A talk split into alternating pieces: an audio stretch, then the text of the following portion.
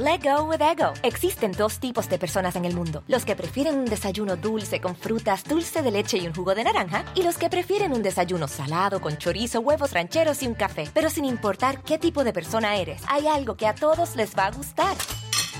Los crujientes y esponjosos Ego Waffles. Ya sea que te guste un desayuno salado, con huevos o salsa picante encima de tus waffles, o seas más dulcero y los prefieras con mantequilla y miel. Encuéntranos en el pasillo de desayunos congelados. Lego with Ego. A algunos les gusta hacer limpieza profunda cada sábado por la mañana. Yo prefiero hacer un poquito cada día y mantener las cosas frescas con Lysol. El limpiador multiusos de Lysol limpia y elimina el 99.9% de virus y bacterias. Y puedes usarlo en superficies duras no porosas de la cocina, baño y otras áreas de tu casa. No solo limpies, limpia con Lysol.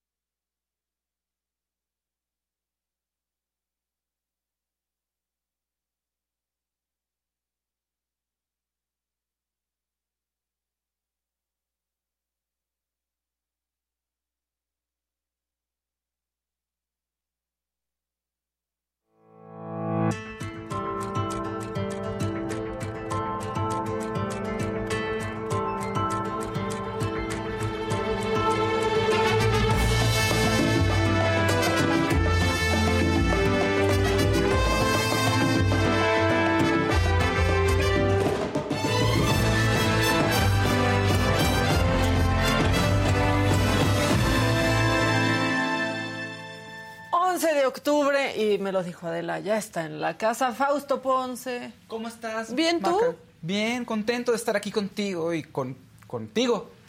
Mire, Daniel, Ah. vean, dejando claro que el Daniel no ha Ah. llegado, Fausto. Te quiero, Daniel. ¿Ya ves? Por eso luego andan diciendo cosas. La gente rumora. Exacto. Oigan, buenos días a todos. Ya estamos aquí listos. Ya vino el Kevin. Ya podemos estar en paz. Yo Venga, pensé que no iba a estar. Pero bueno, buenos días a todos los que ya están conectados. Qué tráfico, ¿no? Sabes que me vine 10 minutos antes y me Sí, tocó bien. Sí. ¿Te tocó bien? Sí, porque eh, salí un poquito antes y. Pero ya se veía cargado. O sea, se veía que el- un futuro no como oscuro. Casarín. ¡Ay, Casarín! Ah, así dijo. Así dijo. Eh, ¿Lo escuchaste? que dijo, y buenos días también a... Ah, no está Casarín. Así dijo. ¡Qué cosas! No, a Casarín le gusta hacernos esperar. No, es que ya van unos días que a mí me toca además subir por las escaleras. ¿Otra Que me- vez? Que metieron a loco que supuestamente no está funcionando, pero sí, sí fue, o sea, Está muy raro eso porque yo acabo de subir por el elevador. no, es que pican los dos botones y entonces quedan el... Se traba. Que hay unos pisos que no. En donde no El está dos- jalando el, el do- elevador. en el Pues sí, dos pero no. yo tengo que subir todo eso, entonces... Pero y si subes ya del estacionamiento al lobby, ya ahí ya puedes el elevador. Ah, pues no me fijé, yo tenía que subir y ya. Y luego que Faust está diciendo que no llego y todo eso, pues... Bueno, ay. pero el fitness es tu pasión. Entonces está El bien fitness es hacer mi las pasión, escaleras, o sea, unas Sí, escaleras. Porque ¿no? déjame decirte que todo el mundo luego dice, ay, las escaleras, yo las bajo. No, lo- donde haces el ejercicio es donde subes, no donde bajas. Bueno, es que la bajada como quiera es más sencillo. Pero donde se hace la pompa es subiendo. ¿Sí? Y luego, ¿no han visto a las personas que van al, al gimnasio nomás a colgarse Ah, de la claro. escaladora? Eh, Sí, tal Que cual. no están haciendo, perdónenme si les voy a romper el cor- no están haciendo ejercicio. No. Están colgados, nomás moviendo las sí. colgados. Y no hace nada más. Pero bueno, ¿quién- ¿quiénes somos nosotros para romper ilusiones? Mejor vamos a hablar de esto porque, bueno, pues en el marco del Día Mundial de la Salud Mental, que fue ayer, se dio a conocer que 15 millones de personas en México presentan algún problema de este tipo, ya sea depresión, ansiedad, tristeza o algún tipo de neurosis. Y otro dato que tampoco es alentador es que el 70% de los mexicanos que requieren ayuda psicológica para tratar sus problemas de salud mental no la reciben, pues la mayoría consideran que pueden solos eh, con estos padecimientos y pues continúa existiendo un fuerte estigma alrededor de los problemas de salud mental y lo vemos porque lo tenemos integrado como de que estás loco, es que está mal, Sí. es que necesita ayuda, cuando simplemente tienes un problema con alguien, así, así decimos la verdad. Y por eso está Regina Atié, CEO de Cuéntame, que es una plataforma de bienestar emocional que apoya a generar ambientes emocionalmente saludables por medio de tecnología y análisis de datos. Buen día, Regina, ¿cómo estás? Bienvenida. Hola, buenos días. Muchas gracias por la invitación. Feliz de estar acá. Al contrario, gracias por, por estar aquí. Cuéntanos, ahora sí que cuéntanos de Cuéntame. Claro, mira, básicamente Cuéntame lo que busca atender es justamente cómo hacer accesible la salud mental a aquellas personas que uno no tienen acceso a ella por diferentes barreras. Puede ser barrera desde el estigma, como ahorita tú mencionabas. Muchas personas todavía creen que la salud mental es un tema de locos, no es un tema que, de personas débiles, cuando en realidad cualquier persona que tiene un cerebro tiene salud mental. No, la segunda parte que, que, que buscamos hacer es justamente la personalización porque también es muy importante entender que la salud mental es un espectro, imaginemos lo que va de lo rojo a lo verde, y no todo el tiempo estamos en un estado rojo o crítico o en un estado verde, fluctuamos. Adicional a que, pues bueno, cada quien tiene una historia de vida distinta, entonces es muy importante que justamente tú accedas al recurso de salud mental adecuado para ti de una manera efectiva. Eso es básicamente lo que hacemos. Pues sí, porque la, la, verdad es que ayer no se habló mucho de este tema en redes y pensamos que salud mental es una sola cosa, Regina, y son muchas, o que es un solo padecimiento y son miles, ¿no? Porque de pronto ahora ya hacemos broma con el TOC, por ejemplo. Sí. No es para hacer bromas, ¿no? Justo, y, y fíjate que el lenguaje es muy importante nada más para que entendamos qué es la salud mental, a mí me encanta la definición de la OMS, en donde la define como un estado de bienestar que cumple con tres características. Uno, te conoces a ti mismo y eres capaz de potencializar tus capacidades, lo cual es increíble porque entonces puedes plantear sueños y alcanzarlos. La segunda parte es que eres capaz de afrontar el estrés en el día a día, que es algo normal, todo el mundo está en el tráfico, todo el mundo tiene pendientes, tiene de pronto situaciones difíciles, pero tener una buena salud mental te permite afrontarlos. Y la tercera parte que a mí me encanta es que eres capaz de contribuir a la sociedad, a tu comunidad. Entonces, si una persona tiene salud mental, básicamente lo que hace es impactar a toda una comunidad con su, ahora es que con su vida, ¿no? Oye, Regina, ¿cómo estás? Qué gusto saludarte, Daniel López Casarín.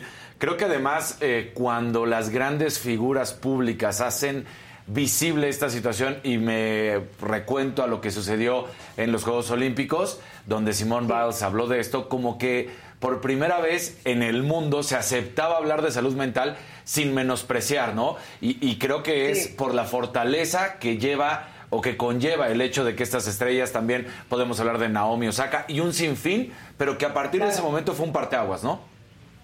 Definitivamente, y de verdad que es pensar que todos tenemos salud mental, independientemente de quién seas, en dónde vivas, qué tan capaz o no capaz seas, todos tenemos salud mental. Entonces, creo que lo primero es que no se vuelva un privilegio de pocos, sino que realmente podamos hacer accesible a cualquier persona este tema desde hablar sobre él. Justamente eh, la OMS definió este año 2022 hacer de la salud mental una prioridad global para todos, o sea, no solamente para unos pocos. Entonces creo que ahí está el reto. ¿Cómo identificamos y hacemos llegar la salud mental a aquellos grupos vulnerables que de pronto incluso no tienen acceso, por ejemplo, quizás a Internet, ¿no? O a ciertos eh, pues, recursos que otros sí tenemos. Y también el tema de la efectividad. Fíjate que muy poca gente todavía comprende lo que es la salud mental y de pronto puede haber muchas soluciones allá afuera que no necesariamente sean efectivas. Entonces es muy importante que realmente ese tema se trate como se debe, ¿no? a partir de especialistas, doctores en psicología que puedan realmente pues asesorarnos y darnos un, un panorama. Y creo que también ahorita lo increíble es que estamos justamente co-creando cómo se ve la salud mental, por ejemplo, en los espacios de trabajo, que es algo que justamente este, eh, McKinsey Institute sacó un artículo hace tres días que mencionaba, en la salud mental todos los países somos países en desarrollo. Entonces tenemos la oportunidad realmente de hacer y contribuir con nuestra parte y empezar a hablar más sobre este tema y realmente pues hacer accesible a todas las personas. Y también en salud pública, ¿no, Regina? Creo que eso se ha dejado un poco de lado. Sí por lo mismo, por no darle la importancia que tiene, por no considerarla, un, no sé, considerar la depresión una, una enfermedad, ¿no? Cuando uno tiene cáncer, una enfermedad eh, de estas, eh, no te dicen échale ganas. Pero cuando estás triste o deprimido, sí te dicen échale ganas. ¿cómo, le puedo echar ganas si no tengo las, las herramientas, no? Sí, completamente. Y creo que cada quien tiene su parte. Como tú mencionas, por ejemplo, en temas regulatorios justamente la Asociación de Internet y OCC Mundial publicó un estudio el año pasado en donde mencionaba que en México el 73% de las personas sufren de dolores de cabeza y cansancio constantes que están relacionados con angustia, irritabilidad y ansiedad. Entonces estamos hablando que es un problema que nos está afectando a todos y realmente es qué podemos hacer cada uno para contribuir desde, por ejemplo, establecer ciertos parámetros en los espacios de trabajo, capacitarnos para saber cómo hablar, incluso el de decir, ay, eres un bipolar, estás loco, realmente eso contribuye al estigma. Entonces es muy importante que también nosotros podemos hacer nuestra parte en aprender cómo hablar, en aprender cómo acompañar a otro, e incluso en saber cómo identificar aquellos focos rojos que te dicen que la persona está atravesando una situación compleja y pues cómo, cómo poder acompañar a esa persona, ¿no?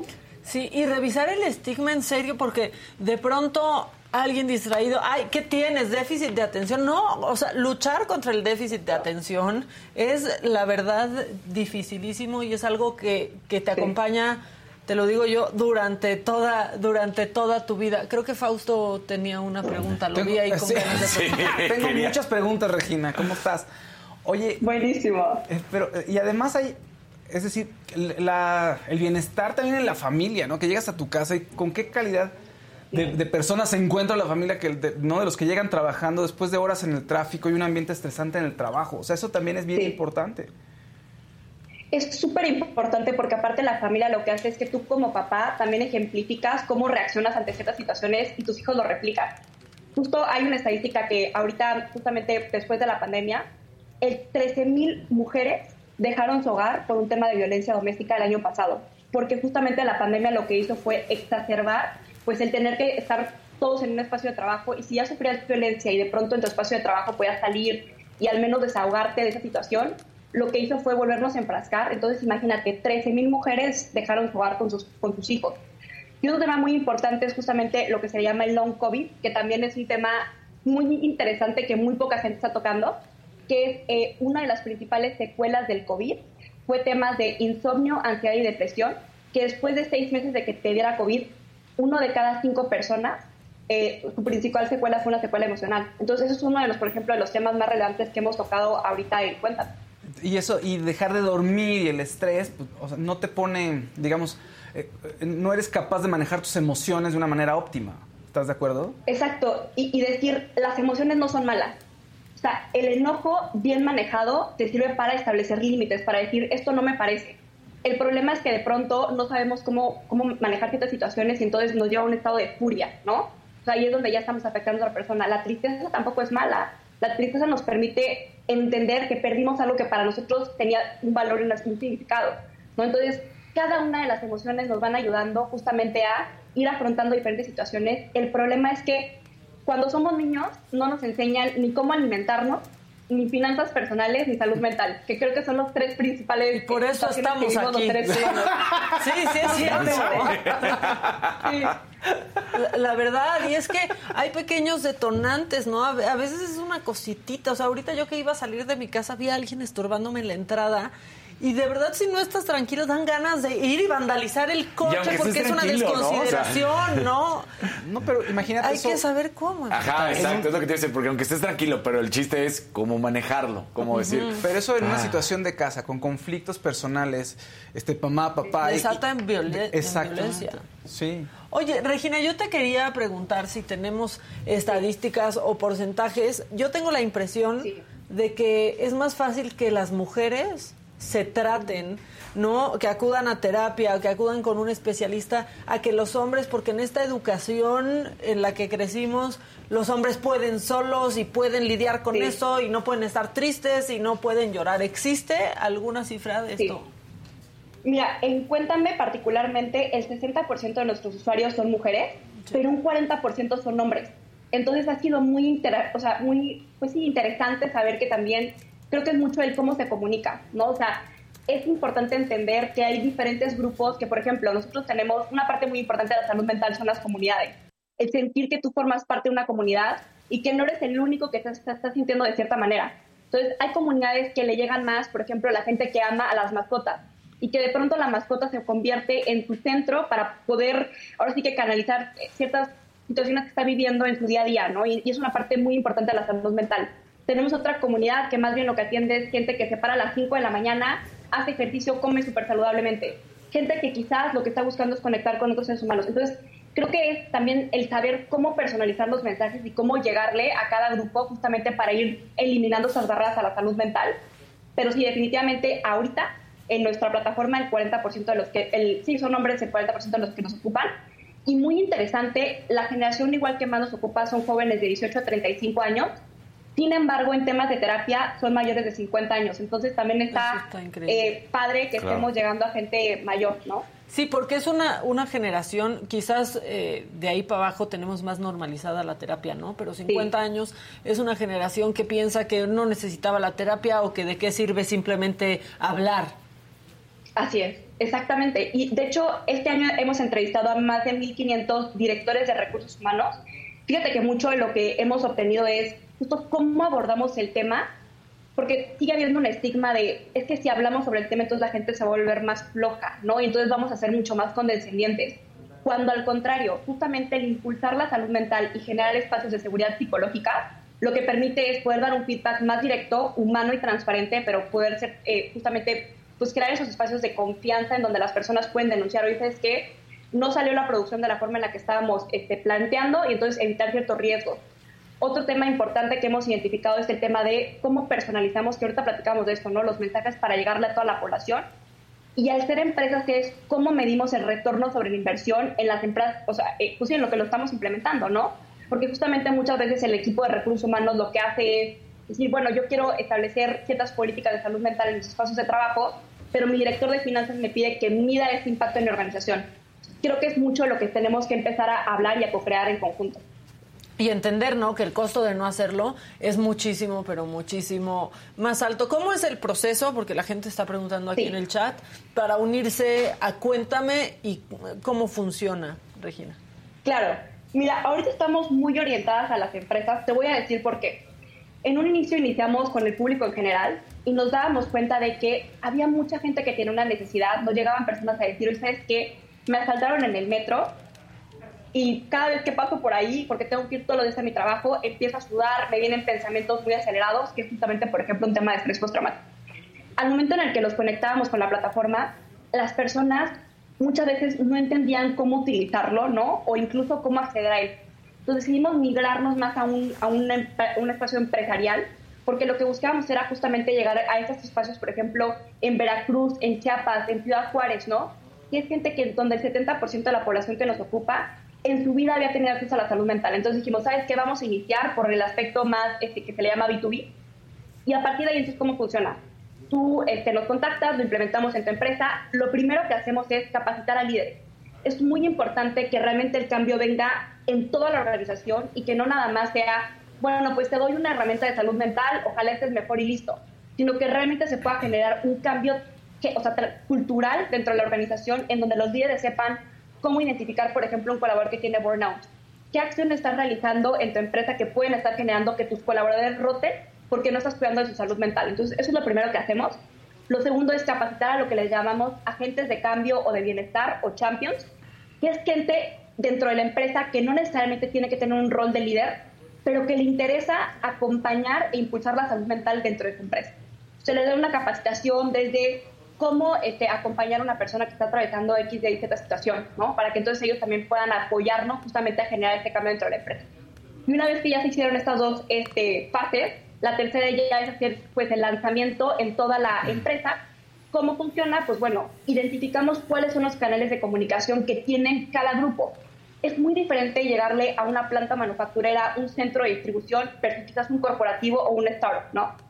Identificamos cuáles son estos canales personalizamos los mensajes justamente para hablarles tanto en el idioma, la situación que cada persona puede estar viviendo, que son muy diferentes, y a partir de ahí, pues ya las personas pueden empezar a ocupar la plataforma. La plataforma, ¿cómo funciona? Partimos de que es muy importante personalizar, entonces haces una ruta del bienestar donde identificamos cuál es tu nivel de bienestar y te vamos dando a, a lo que tú te vaya funcionando mejor la herramienta correcta, ya sea terapia uno a uno de 50 minutos con expertos en cognitivo conductual, entrar a comunidades o tú puedes ocupar los recursos ya como tú, este, como tú quieras, ¿no?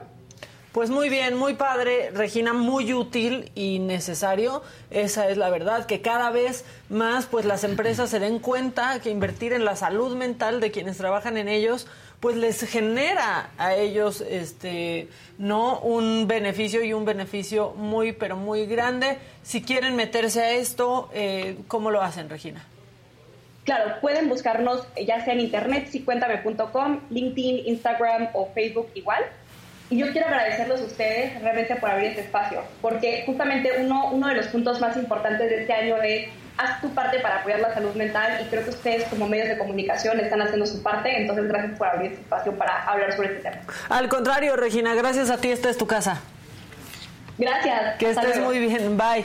No, la verdad es que ayer, claro. seguro muchos famosos también estuvieron hablando de salud mental en sus redes sociales, que justo creo que cuando ellos hablan de esto, ayuda a quitar el, el estigma, ¿no? Muchos con TOC, o sea, el déficit de atención, miren, o sea, yo es que yo desde chiquita he tenido que aprender a vivir con, con eso. Pero tienes déficit es, de atención, sí, o sea, diagnosticado, sí. no, es como, no, no, es coloquialmente ahí. Ah, no es porque estoy distraída, no, y es aprender a vivir con eso, conocer, pues, cómo funcionas y cómo puedes funcionar mejor ¿no? Conociéndote y sabiendo y qué, cuáles son los procesos que te funcionan. Claro, porque en, en tu caso es eh, fue muy importante, sigue siendo el apoyo de tus papás, pero hay papás que se niegan. En la escuela, Ajá, que entiendan que, que dicen tienes, como que no, no, no, no, no, mi hijo es perfecto, no tiene nada. Y dices, no, no, no es malo, No, nada más sí. tiene esto y con un acompañamiento va a ser mejor, Sí. pero, pero sí se niegan. Es que lo que le decía Maca la vez pasada que estábamos platicando.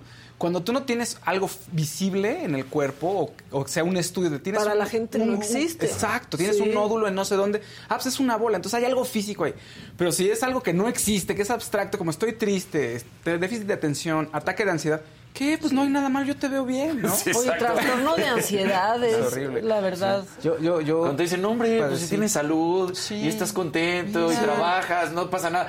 ¿Qué? Y Y, por dentro- deudas e hijos y familia No. y chamba y tu... Yo padecía ansiedad mucho, o sea, mucho tiempo como mecanismo de, este, de defensa. Es horrible, o sea, no sabes, no, no, no, no, no, no. O sea, tu cuerpo no, no reacciona con miedo a cosas que no tiene, o sea, que son ilógicas, que tu mente dice, no está pasando nada malo, pero me estoy sintiendo muy mal, o sea, con un miedo horrible. Sí, hay una escritora que a mí aparte me cae muy bien, que, que es súper joven, que se llama Amalia Andrade.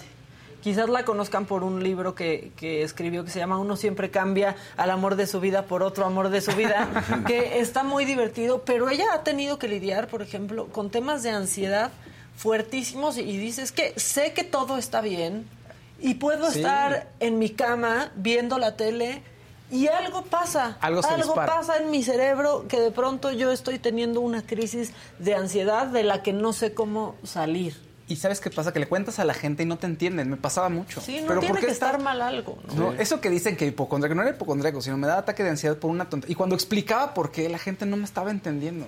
Sí. O sea, no entendían por qué. ¿Y te causa también así. problema el no poder entender o que no te entienda Pues la es- gente? Es que no tiene, no, no tanto, porque ya- te acostumbras de entrada, pero después es, es que no, no sé cómo resolverlos. Entonces necesitas Ajá. ayuda y sí, es un poco frustrante, me explico. Sí, por supuesto, ¿no? O, o que de pronto dicen, pero ¿cuál es el problema? Güey, no hay un problema. Sí, no o sea, existe. todo está bien, ya pagué mi renta, mis papás me quieren, o sea, Claro. todo está bien. Oye, Tengo ansiedad. El problema es que no hay problema y O estoy sea, ansioso. Sí, solamente es eso. Sí, ¿no? pero oye, pero ¿cómo? Pero es que no entiendo. Si todo está bien, no, es que me estoy sintiendo mal. ¿Pero por qué te sientes mal? Entonces es un ciclo que no acaba. Es muy fuerte. ¿Ves? Aquí están diciendo, aprovechen a Faust, tiene estudios de psicología. Ah, sí, yo, ya, yo ya con Regina. Oye, colega, casi casi con mis ocho semestres Sí, de exacto. psicología, yo ya. No, pero la verdad es que es súper complicado el Claro. ataque de pánico, ¿no?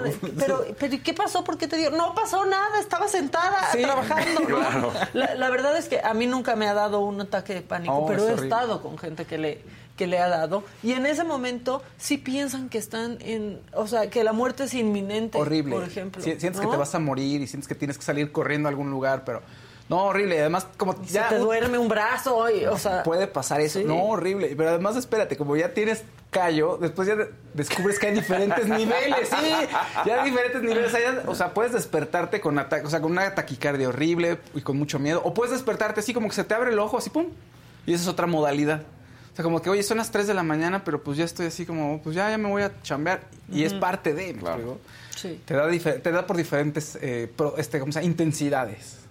Pues sí, así pasa y hay que tratarse y también el burnout también que Adela y yo de broma decíamos el síndrome de burnout porque sí dijo una vez es que sí dijo una vez una conductora en Argentina no sé no sé dónde pero el síndrome de burnout. De burnout. hay que estar atentos porque también de pronto estás ahí trabajando y trabajando y trabajando y no te das cuenta de por qué estás tan de malas de por qué estás Sí, cansado de por qué claro. tienes sueño todo el tiempo y pues son este focos rojos que mientras más hablamos de ese tema, pues hace que tal vez ustedes que nos están Pueden. viendo del otro lado digan, híjole, Exacto. tal vez a mí me ha pasado eso, híjole, tal vez el toque es lo Sí. que me tiene así, híjole, tal vez el TDA, ¿no? O sea, hay, hay distintas cosas que nos hacen darnos cuenta, exacto, y ya luego uno vive con eso, ¿no? Uno vive con eso. Pero bueno, este, saludos al chat que está muy activo, Anda Bebé dice, todo. los que sufren de ataques de pánico de seguro tienen un psicópata en sus vidas, ¿ves? Es que no, No, es no que no, ¿qué necesariamente. crees? Tal vez tienen toda su vida perfecta.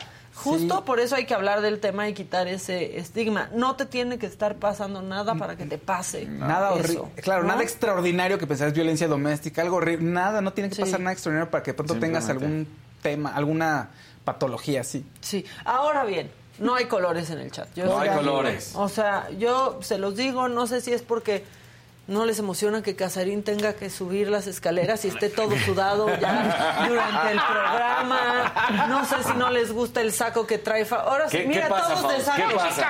Sí, ¿Te molestó que ya te ganaron el lugar en el SAT? sí, ya no hay. Así Tengo ya no hay una cosa macabrona del ¿Qué? nuevo jefe del SAT. O sea, me da miedo decirlo, ¿no? Porque es el SAT. Claro, sí, entonces Pero no, algo no cuadra con las fechas. Terminas de, de dar la nota y ¡pum! Sí. requerimiento. ¿Qué tal que se apellida Dagnino? Entonces ya le están diciendo dañino y eso Sí, da mucho es miedo para el SAT. exacto. O sea, no le digan dañino, por favor, pero al rato vamos a hablar de eso. Este, Augusto YouTube, Maca la más di. No, pero sí, hoy es, hoy es martes de la más draga. Sí. De que se eh. ataquen, de que amen, odien, se enojen, sean felices, lloren. Miren, tranquilos también, tranquilos. Justo eso. Que no les dé ataque Que no de pase pánico. nada. Este, la más draga, ¿no? La que sigue, por favor. La que sigue, por favor, ¿con quién nos arrancamos en este montón shot? Porque aquí los que mandan, miren.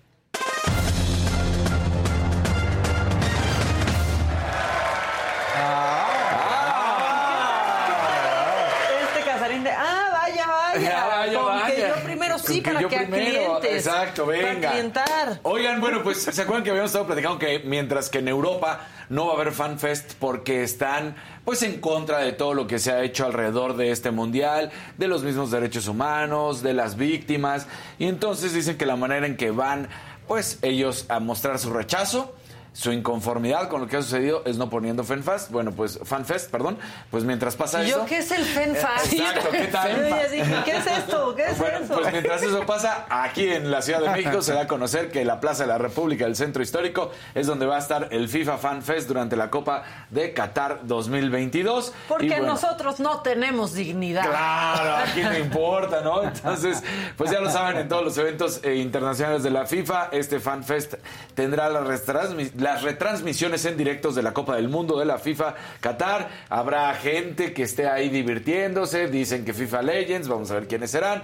Y bueno, ellos aseguran que va a estar Londres, Río de Janeiro, Sao Paulo, Seúl y Dubai con estos FanFest. Londres, yo no estoy tan seguro porque ya habían también demostrado su inconformidad, entonces, aunque no lo han hecho oficial, como sí ya lo hicieron Dinamarca, como ya lo hizo Francia, como ya lo hizo Portugal y España, vamos a ver qué sucede con Inglaterra en, Londres, en la, en la capital, a ver si ellos demuestran o no.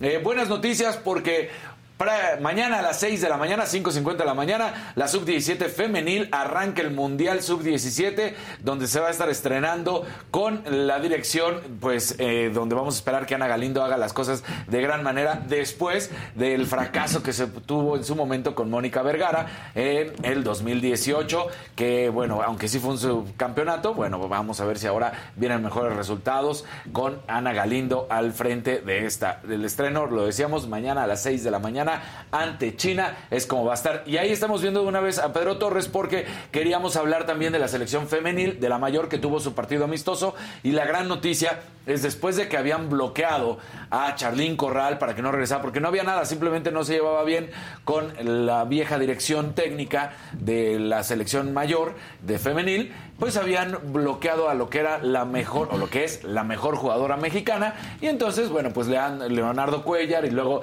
Mónica Vergara y demás compañía no querían que estuviera, nada más porque no les caía bien, porque en su momento Charlín Corral habló y lo hizo de gran manera diciendo, creo que ya quedó rebasado el fútbol femenil, no hay una buena dirección técnica, no se están eh, actualizando, no está funcionando como debe ser, y de ahí la bloquearon y nunca Oh. más. Entonces regresó a la actividad y es la buena noticia porque en el minuto 70 el, esper, el la espera terminó, ingresó Charlín Corral, el partido terminó empatado a uno. Entonces, bien, buenas noticias. Fue contra Chile, fue contra con la selección de Chile, pero buenas noticias porque Charlín Corral, la mejor jugadora mexicana en estos momentos, está de regreso con la selección mayor y se acabaron esos berrinchitos. Oye, perdón, no me regresaron tantito. La sub-17, ¿qué tantas posibilidades tiene de, de ganar, de ser campeona? Pues tiene ganar. más que la grande. Sí, ¿no? Sí, la verdad es que sí. Al final del día vienes de un subcampeonato. Y o sea, aunque es ya no es ¿A la- ti te gusta la grande?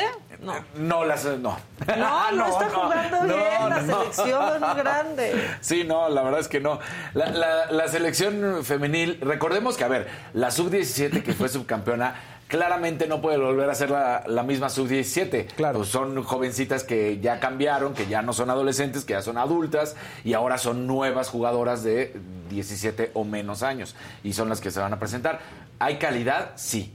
¿México podría repetir el llegar a la final? Sí se puede.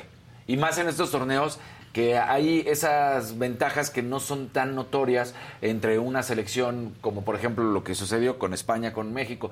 Puede jugar bien el equipo mexicano como equipo y apenas están saliendo estas jugadoras a demostrar su gran calidad y a ser estrellas. Entonces todavía estás en un momento perfecto de competencia. Claro. Entonces sí puede conseguir. Lo malo viene después. Sí, ¿no? ya cuando se separan, ya demasiado la calidad de uno con otro. Entonces vamos a ver. La mala noticia para Red Bull en la Fórmula 1 llegó porque la Federación Internacional de Automovilismo, la FIA, dio a conocer ayer en su informe que habían pasado, que habían violado y una violación menor, así es como lo dicen, el, el tope salarial que se había puesto. Era de 150 millones de dólares, lo que tenían, 145 para ser exactos, lo que tenían para el desarrollo de toda la tecnología y del automóvil. Esto no incluye los salarios del equipo, para que quedemos claro, pero sí los 155 millones de dólares, que era todo lo que se tenía que hacer para el desarrollo.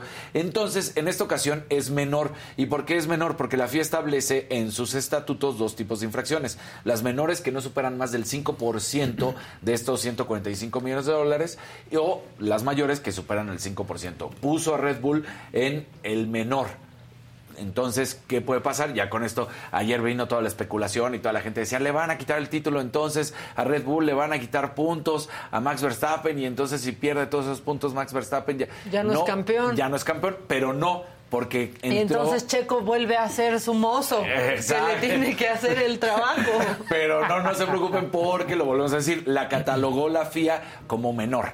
Y como menor hay diferentes castigos, todavía no dice, está en el proceso de determinar cuál va a ser el curso de acción con respecto a las regulaciones financieras. También habló de Aston Martin y de otras nueve escuderías que dicen que ellas no pasaron el problema, pero Red Bull sacó inmediatamente un comunicado donde dice, tomamos nota de las conclusiones de la FIA sobre infracciones menores del reglamento financiero con sorpresa y decepción.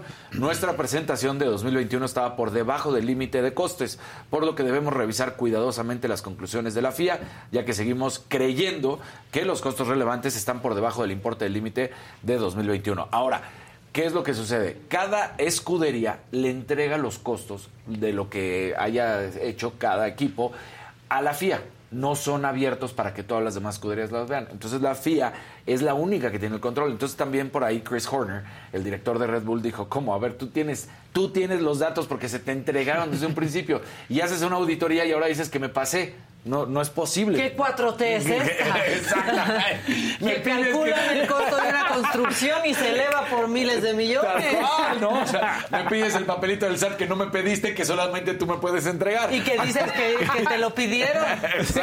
La vida es la la vida es una 4T constante. Tal Entonces Chris Horner le dice, a ver, ustedes son los que tienen los datos desde un principio y luego haces una auditoría y dices que me pasé, pues no. Entonces vamos a ver en qué termina esto. La Red Bull sigue diciendo que no sobrepasó el límite. Ellos dicen que sí, la FIA, pero que fue de, man- de menor, que fue de 5% menor.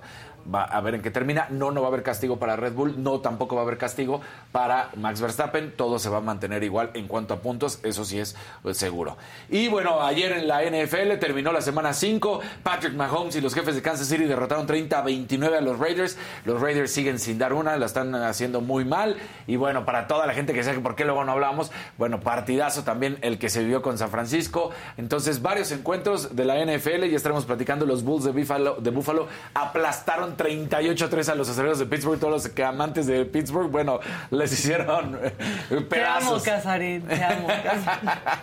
y bueno, una gran noticia también está, pues ya fue de ayer, pero Cristiano Ronaldo, y por qué sí reconocer, porque llega a 700 goles. No fue el gol más espectacular de su carrera, fue un gol sencillo por velocidad, un pase filtrado, marca un gol, el gol número 700 de su carrera con clubes. Es, son números impresionantes de este jugador. Solamente él, Messi, Romario, Pelé, son jugadores que han tenido ciertos números y tantos goles con equipos y por supuesto en selección. Impresionante, digo, con el Sporting de Lisboa es con el que menos empezaba su carrera, 5, con el Real Madrid 450. ¿Qué? 450 goles con el Real Madrid, con la Juventus 101, Manchester United 144, ya en dos etapas. Entonces, bueno, pues un jugador que va a estar en la historia, sin duda, del top 5, top 6, no, no, no baja de ahí. No, ya qué bárbaro. Es, es impresionante, ¿no? Entonces, bueno, lo, lo que ha hecho. Y Leonel Messi, pues ya si estamos hablando de eso, también dijo que se, el, Cat- el Mundial de Qatar seguramente será su último Mundial, llegará a cinco Mundiales. Pues sí, porque el siguiente, que sería el de nuestro país, tendría 40 años. No, ya. ¿Podría llegar y jugar? Sí. Yo creo que ya no. No, ya, ya. O sea, pues es muy, físicamente es muy complicado, ¿no? A los 40 aguantar el paso, ¿no? Y ahora, él tiene la calidad, Cristiano Ronaldo, porque sí son atletas, pero como tú bien dices, no, no sería de entrada titular, ni mucho menos. Y ahorita que mencionas el, el Mundial de Qatar, Saskia Niño de Rivera, que además Sí. aquí te la conocen, ¿no? Es una amiga que quiero mucho.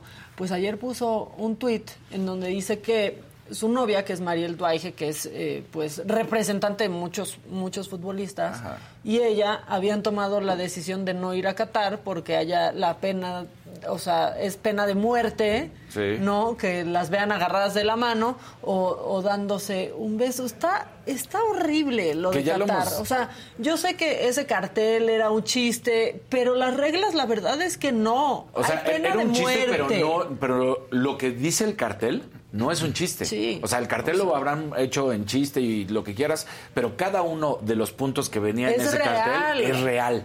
Entonces, se pierde, se pierde el chiste en el sentido de que, oye, es que no es de risa porque todos estos puntos que están ahí Sí. están prohibidos. Y, y como lo hemos dicho, a ver, ante estos ojos de, de Occidente, pues por supuesto que están mal, están equivocados. Lamentablemente aquí el, el problema no es Qatar, el problema es FIFA. FIFA Exacto, o decidió sea, no queremos su- que cambie Claro, Qatar, no. queremos que no hagan un evento Exacto. en un lugar con esas en restricciones. un lugar con esas ¿no? restricciones. Cuando el y mundo entonces no- FIFA no decide juega llevar. así. Claro. O sea, imagínate qué vas a hacer cuando una persona que normalmente está acostumbrada cuando ve un mundial, estando en un mundial, beba. Y ahí resulta Claro. que te van, supuestamente dijeron que van a delimitar unas áreas. Ok, ponle, vamos a poner aquí, siendo exagerados, en este cuadrito puedes beber. Pues sí, pero ya te pusiste hasta las chanclas, sales de ese cuadrito y te caes de borracho, pues a la cárcel. No, bueno, está terrible. Y los, los despliegues de afecto. Ya Exactamente. había pasado un poco en Rusia. En Rusia, ¿No? sí. Sí. Digo, ahí no ven mal que estén hasta las manitas porque están siempre hasta las manitas. Pero, pero sí la homosexualidad Claro, ya había sí. pasado y se quedaron ahí en la rayita. En pero la lo rayita que se está pasando quedaron. ahorita en, en Qatar, o sea, en el Regina son más tolerantes. Sí. No, Sí. o sea, en el Sí, Sagrado Corazón de Jesús son más. claro. entonces toda la gente lo ve como, no, no va a pasar. Sí, sí va a pasar. Porque además estamos en otro país, vamos a estar en otro país, hay que seguir las reglas de ese país. Y son cuestiones con las que ellos han vivido porque además es lo que creen, es su religión, es su forma de ser. Y no puedes llegar y decir, ah, ahora te cambio. FIFA se equivocó en el momento. dice Omeyotl Torres, hay que pedir un mundial en Corea del Norte. Pues es que sí, sí, que sí. está ridículo. Está ridículo. No, o sea, ¿dónde van a quedar esas historias donde el mexicano se le perdió a su esposa porque se fue con una rusa? Exacto. ¿Dónde quedan esas Claro. bonitas historias? ¿Se acuerdan de esa historia? Sí, por supuesto. Y que la esposa decía, pues ya tiene como un mes que, que no, no, me aparece. busca. Porque además empezó Solo como una alerta Amber, así de, oigan, es que desapareció y apareció con la Y rusa. apareció ya con la nacionalidad. Sí. No, o sea, de hecho ya hasta está en Ucrania, así, Ya, ¿no? sí. peleando por su país. No, la verdad es que está muy mal todo lo que está pasando, súper contradictorio, porque entonces la FIFA, y también está mal, el grito está mal, es Claro. nauseabundo, es nefasto, sí, Sí. eres un grito. Y entonces la FIFA está bajando puntos que no es como que nos sobren, Sí, ¿no? sí, bajando claro. puntos, castigando a la selección Exacto. por culpa de, de Pero otras no personas, pero hace un mundial ahí porque hay dinero. Porque hay dinero. No. No, como lo hacíamos también eh, cuando platicábamos de eh, que aventaban la- los plátanos, el racismo Ah, es claro. brutal y la FIFA tampoco hace nada más que llamar la atención. Trae, trae una bandera y está cerrado y cuadrado en decir la homofobia, la homofobia. Sí, perfecto, la homofobia, aplaudimos eso. Pero no es la única acción que debes de tomar. Hay muchos más. Evita y ese toda grito la estúpido. corrupción adentro de la Exacto. FIFA. Son unos puercos. Son unos puercos, sí, eso sí. puercos. Y tenemos un color. ¡Eso! Un verdecito. Bien. Ya se estaban tardando, ¿eh? O Ya sea, ya se estaban tardando. Héctor Gamino dice, amiga personal Maca, color para tu venenito es para ti, porque amigos personales di. Me encanta Ah. el di. Este, te queremos atentamente, Héctor y David. Yo los quiero a ustedes, Héctor y David. Son mis amigos personales. Eso, Mis muy bien, amigos Héctor y David. personales. Personalísimos. Personalicísimos. Oigan, sí me enojó eso de la FIFA. Sí, no, es que claro que- que- Yo por eso tampoco voy a ir a Qatar. va a ser, mira, FIFA está muy contenta porque pues ya entró el dinero, pero cuando se den cuenta que no van a tener ese apoyo, eh, nada más véanlo así, aquí en nuestro mismo país. Cada vez que venía un mundial, la gente estaba como loca, desesperada, platicando, Sí. saber. Ahorita en el ambiente, yo te lo digo como periodista deportivo, no ves a la gente. Y, y es O sea, también por la fecha. como- ah, también. O sea, También, no como también. que verano, todos andamos ahí como Ajá. más desocupados y más festivos. O sea, ahorita ya noviembre, ya tenemos frío, Sí. ya estamos llegando a final de año así arrastrándonos Qué como qué- zombies. Exacto, estás preparando No la, sé. la posada, la Sí, o sea, preposada. no, Así no- que, no hay ¿cuánto va a esta- no hay costar este el bacalao? ambiente. ¿Cuánto va a costar el bacalao? El kilo Sí. de jitomate está carísimo, los litros del aceite. Exacto. No sé, o sea, que nos sigan en el chat.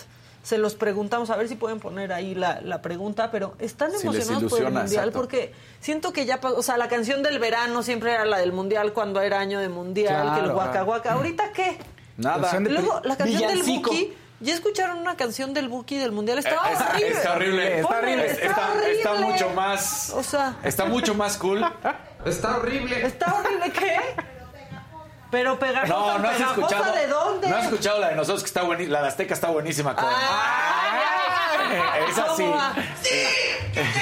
No, no han escuchado. Con La Sebastián buena- Yatra. Buena, Está buena, el buena. brilloteo. El brilloteo, claro. Que también hay en el mundial y lo ocultan. O sea, el brilloteo, ¿cómo no? No, pero hay- Imagínate, no puede Ahora alguien sí, ir con su Casarín. música poniendo el brilloteo máximo en Así Qatar que, por porque. favor, cállese. Cállese. Ahora, no, que la de Azteca. Oye, no, sí está buena. No les, mira. No las escuchamos. ¡Cállese! Ay, se me salió el chicharo. Ahora no voy a saber qué pensar ni qué decir.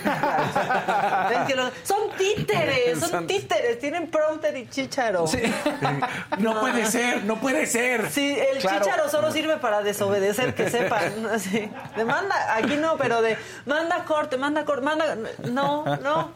Que no. El mayor signo de rebeldía que puedes hacer al aire en un programa es que cuando te están viendo, yo vi eso una vez y pasó un problemazo. Cuando te está viendo la cámara, tu productor te está diciendo algo, tu productor te está viendo en la cámara, haces esto. Ah, ¡Pum! Yo vi un día que pasó eso. Yo vi un día que pasó eso y hubo un problema. Pues sí. Sí, claro. Porque es como de me vales más. ¿Sabes qué productor? Sí, aquí no pasa eso porque solo tenemos a Kevin aquí. Tú una vez sacaste a la... Dice Gisela que ella una vez sacó a alguien del aire. ¿Por qué? ¿Por hacer eso? ¿Y a quién sacaste? Y estuvieron a dos de Cuéntalo, correrte. Gis. Ah, en radio Anda. cuando no trabajaba aquí para la señora de la Ah. casa en la saga. En, en Pues sí, radio. es que es un problemón, no puedes faltar al respeto de esa manera. No, pero luego también se pasan que no, no, no, voy a decir lo que tú quieras. Mira, mira, mira, mira. Mírame, mírame mira, mira. desobedeciéndote. Mírame, ¿no? Kevin, así. es- mira, Kevin, cómo Mira, me vale Kevin. madres lo que sigue. No. ¿Eh? Ya está la pregunta en el chat, por cierto, me están diciendo aquí, esta soy yo no pensando. Ya está la pregunta en el chat y pueden contestar si esperan el 89% mundial no, con me ansias vale. o no. O sea, Sí. ahorita ya van 200 votos, cerrémoslo, y el 89% dice no me vale. Sí, y, y también José Luis dice, eh, el mundial es el mundial, ya los quiero ver a todos cuando juegue México. Y seguro sí, o sea, a Sí, ver, seguro. Es que lo hemos dicho, claro que quieres, aquí mismo lo platicamos Sí. hace una semana, claro que cuando esté México va a volver a salir este espíritu y vamos a decir, venga México y quieres que gane. Yo sé que no vamos a pasar de la fase de grupos, pero voy a estar esperanzado y voy a decir, quiero que gane México, aunque sé que no va a pasar, Miren, pero... es que sí, o sea, yo les voy a decir algo. Una de las cosas más estúpidas de mi vida es que el momento, de los momentos más tristes de mi vida han sido cuando le marcaron penal a la selección. ¡No era penal! Yo dejé claro. de escuchar a mi alrededor, sentí que alguien se murió, dije, esto no está pasando, esto no está... Y era un, un pinche partido de Sí. fútbol, pero fue horrible. Fue horrible, O sea, claro. ¿no? Y entonces ahora también, por supuesto, porque trae tanta esperanza y, y- y ves el mundial y es fútbol y es México, pero no hay esas mismas ganas de ver, no está todo el mundo con esas ansias y esa locura por el mundial, no lo hay. Y además en la selección mexicana hay un pesimismo brutal de que no va a hacer nada y, y no va a Pues es que no se ve por dónde. no se ve por dónde. O sea, ahora sí que no hay por dónde. No hay por dónde. Dice, también Dan- Dante Lanzaldo dice, ya Saga, también pone una respuesta neutral, no solo dos extremos. No, somos extremistas. o todo o nada. o lo aman o les vale, lo aman o lo odian. Eh, dice Chavarro que, alguien, que si alguien sigue teniendo fe en la decepción varonil No. y que va a pasar a la fase de grupos. Yo, yo en un lugar este, De mi corazón. recóndito del corazón digo, y sí, sí. Y sí, sí, y si claro. solo querían que no tengamos esperanzas para sorprendernos. Exacto. Ah, claro. Como vas perdiendo en el último minuto. Bueno, pues me voy Sí. a esperar. A lo mejor el último segundo meten gol. ¿no? Sí. Ahora ya están diciendo que sí, esto es un canal de fútbol. No, Oh, pero es oh, que caray. ya- Primero, ayer no sabes cómo me tiraron. ¿Y por qué no hablaste de NFL? ¿Y por qué no hablaste de fútbol? ¿Y por qué no hablas? Porque también hay otros compañeros y hay que hablar de todo y a veces no da tiempo. Es nuestro verdadero chícharo. Sí. Porque ya, ya quieren saber todo de Alfredo Adamer. Además. Ya le dicen Adam, Dahmer. No, no, lo operaron. ¿Ya entendiste? Gracias, qué bueno que llegó para allá el chiste, Fausto. Estuvo bueno. Fue alguien del chat, fue alguien del chat. Estuvo bueno, estuvo muy Sí, bien. Estuvo Alfredo muy fino, muy fino. El toque, es el toque de la casa, porque ya también el chat agarró nuestro. Sí, sí, ya, Agarró ya, ya, ya, ya. Sí, Sí, pero ya hacen grupos entre. No hagan grupos. Déjalos que hagan grupos. Sí, entre ellos. Te van a voltear y te van a decir, hacemos grupos. Que- Todas las facciones en el chat. ¿Qué onda? ¿Cómo hay pique entre, entre Dani y Fausto? Victoria Es que eso Segura. dicen. Casarín, dedícale tiempo a NFL. de perdida los ¿Ves lo que lunes. te digo? O sea, Ya, ¿quién, quién? ya hablaste, ¿Quieren ¿no? que hablemos más de Del? Mahomes y así. Exacto. de. ¿Ven? ¿Ven? Ya. Está bien. ¿Quién? ¿Quién? ¡Ya se largó!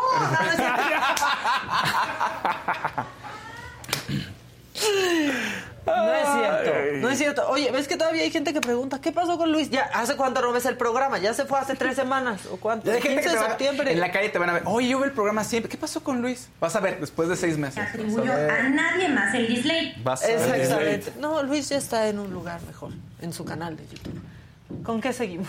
Podemos hablar de los Giants también, que jugaron en Londres y que tuvieron un gran partido. Que No, sacó pues ándale, te escuchamos. Ustedes díganme, para que vean. Próximo lunes vamos a sacar todos los partidos de la NFL. Qué Para que no digan. Que es martes de mentar madres. ¿Tienen Ah, sí, madres sí, es cierto, mentar? claro. ¿Hay madres que mentar? Pues de todo, ¿no? De Siempre. todo, hay- ¿no? Ah, y hay una Siempre. nota cabrona que, que mentar Ah, no, ya, aquí ya borracho. Ya, ya, ya. Ah, no sea cabrona. Pero no es para, Me- pero no es para México. Pero. eh, ¿Sabes qué? Tú, Manga, que eres como mi hermana. Exacto. Ah, no, cabrón. Ay, se me volvió a ¿Ya salir ves? ¿Ya ves? No, o sea, hablo de Daniel y se me bota el chicharo. Ay, no puede ser. Bueno, ¿qué nota, cabrona? El exfutbolista iraní Ali Karim, eh, que era excentrocampista del Bayern, que es uno de los mejores futbolistas de su país en la historia. Bueno, pues resulta que le quitaron el pasaporte, aunque dice que ya se lo regresaron, por andar claro diciendo que no estaba de acuerdo después de, recuerdo, se acuerdan de las manifestaciones que hubo después de la muerte de Masa Amini, esta jovencita iraní kurda de 22 años. Bueno, como, se levan- como levantó la voz y dijo estar en contra de todas estas represiones y lo que estaba sucediendo, pues vino la policía, le quitó el pasaporte, empezó a acusarlo y dijeron que lo iban ahora a llevar a juicio. Entonces, bueno, pues eh, ahora la verdad es que él ya salió a decir que ya le regresaron el pasaporte, sin embargo, la República Islámica está todavía en contra de él y dicen que le van a hacer un juicio. Entonces, bueno, Ay, no, eso sí está. Eh, está- Ya estábamos con la energía muy arriba. Casarín, y ya. bueno, pues dijeron Sí. mentar madres, no puede ser que la, Sí. la represión, Sí, carajo. cierto. Oye, mi mamá me pone aquí doloroso en París y dije, ¿de qué hablas? ¿Enloqueciste? No, en el Mundial de París estábamos ahí, Ah, en ya. el Mundial de Francia 98.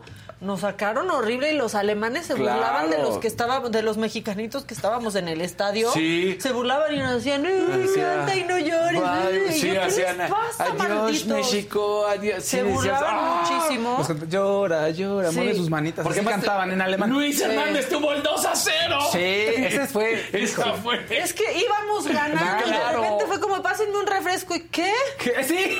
¿Qué pasó? 3-2, ¿fue 3-2 o cuánto fue? 2-1. 2-1. Porque no. inmediatamente marca el Pum, gol y pum. gol, vámonos. Adiós. Ese Estaban fue Klinsmann y Oliver doloroso. Sí, Yo todavía no, estaba no, feliz de, ay, ya Cuauhtémoc ya hizo la Cuauhtemiña, me acuerdo perfecto. Y luego, pum, pum. Y mi hermana y yo llorando y mi papá, de por favor, ya no sean tontas, que no las vean llorar ya. Fue muy... No, la selección me ha hecho sufrir mucho. También ya hay a veces que no puedes explicar ese llanto, ni modo. O sea, es así como de no. ¿Y que esto es White Sican? Sí. Sí. Te los decimos sí. Pero Sí. nos ha hecho sufrir la selección. Claro. No, pero desde hace. Que en los 60, ¿cuál fue el partido contra España? Así de, no, o sea, que se fue el español en medio campo y mete gol. Ahí no te acuerdas de ese- esa narración que decía, otra vez perdimos como siempre. No, es que Es también... que tú ya tenías 15 años ahí, Tenía güey. en 60 y tantos. No, no molestes, Casarín, por no molestes, No, se nos puede ir otro más. Eh, perdón, perdón. Llega- O sea, aunque queramos quedarnos los tres con a- Sí. así, Adela y tú y yo, no, No. no, Fausto ya es Oye, de la Faust, familia. vete, Faust. Ya es de la familia. el quiere, jefazo. quiere compensar que estaba subiendo las escaleras, que lo hicieron subir escaleras. Denle chance. Sí, así de qué privilegios goza Es más, Fausto. usa el, El, el tarot puede decir si va a avanzar México o no va a Ya avanzar. vi, es que ya lo he tirado Ya siempre lo que lo tiro, no, ¿Y no pasa? Pues no, no. Ay, no también que es negativo tu tarot. Sí, caray. El tarot negativo, sí. El tarot pues no hay negativo. forma. Tiene O que sea- clavar cuchillos el Tata Martino, hacer un ritual, este, voltearse de cabeza. ¿Ya, ¿Ya habló el brujo mayor? Creo que Ese ya- siempre dice sí, que nos va a ir bien. Ese siempre dice que vamos a ser campeones. O sea, No entremos ya, madre a la selección, porque Sí. no va a hacer nada. Uh, ya que tú te ves más grande que Faust, están diciendo en el Bueno, chat, para pues que no no pasa digas. nada. Pero pónganlo con color para leerlo. Sí, póngalo con color para que valga. Para que valga. Para leerlo más a gusto. Oiga, bueno, traemos información o no, ¿quién sigue? Te, O te están seguimos haciendo una hablando de pregunta traumas del pasado. Maja. sigue, por favor.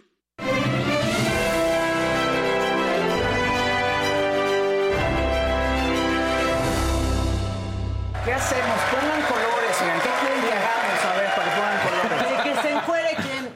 No, que había una pregunta en verdecito. que Sí, Ah, y era, para ti, Maca, ¿no? ¿qué piensas del programa de las senadoras en YouTube? Te pregunta Marta Gallardo. Es que no lo he visto. ¿De cuáles senadoras? O sea, porque de pronto Marisol se me ha mandado links de 4TV, por ejemplo, y no los he abierto. Porque quiero mucho a Marisol, pero me quiero más a mí. O sea, no voy a andar viendo qué están hablando las de la 4T también. No sé a cuál se refieran.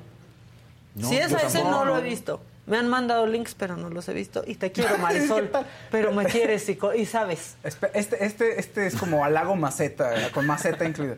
Ese dice, Fausto, yo sé que muchos te odian, pero a mí me caes muy Ay, muy bien, es un- o sea, te pego, pero te sobo, sí, ¿no? sí. O sea, O sea, sí, exacto. Me caes horrible. Muchos también, pero eres buena onda. sí.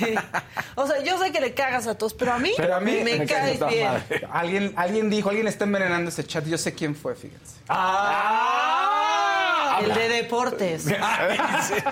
Bueno, ya, ¿O Fausto, no? vas. Oigan, a ver, Adame, Alfredo Adame ayer lo operaron de emergencia.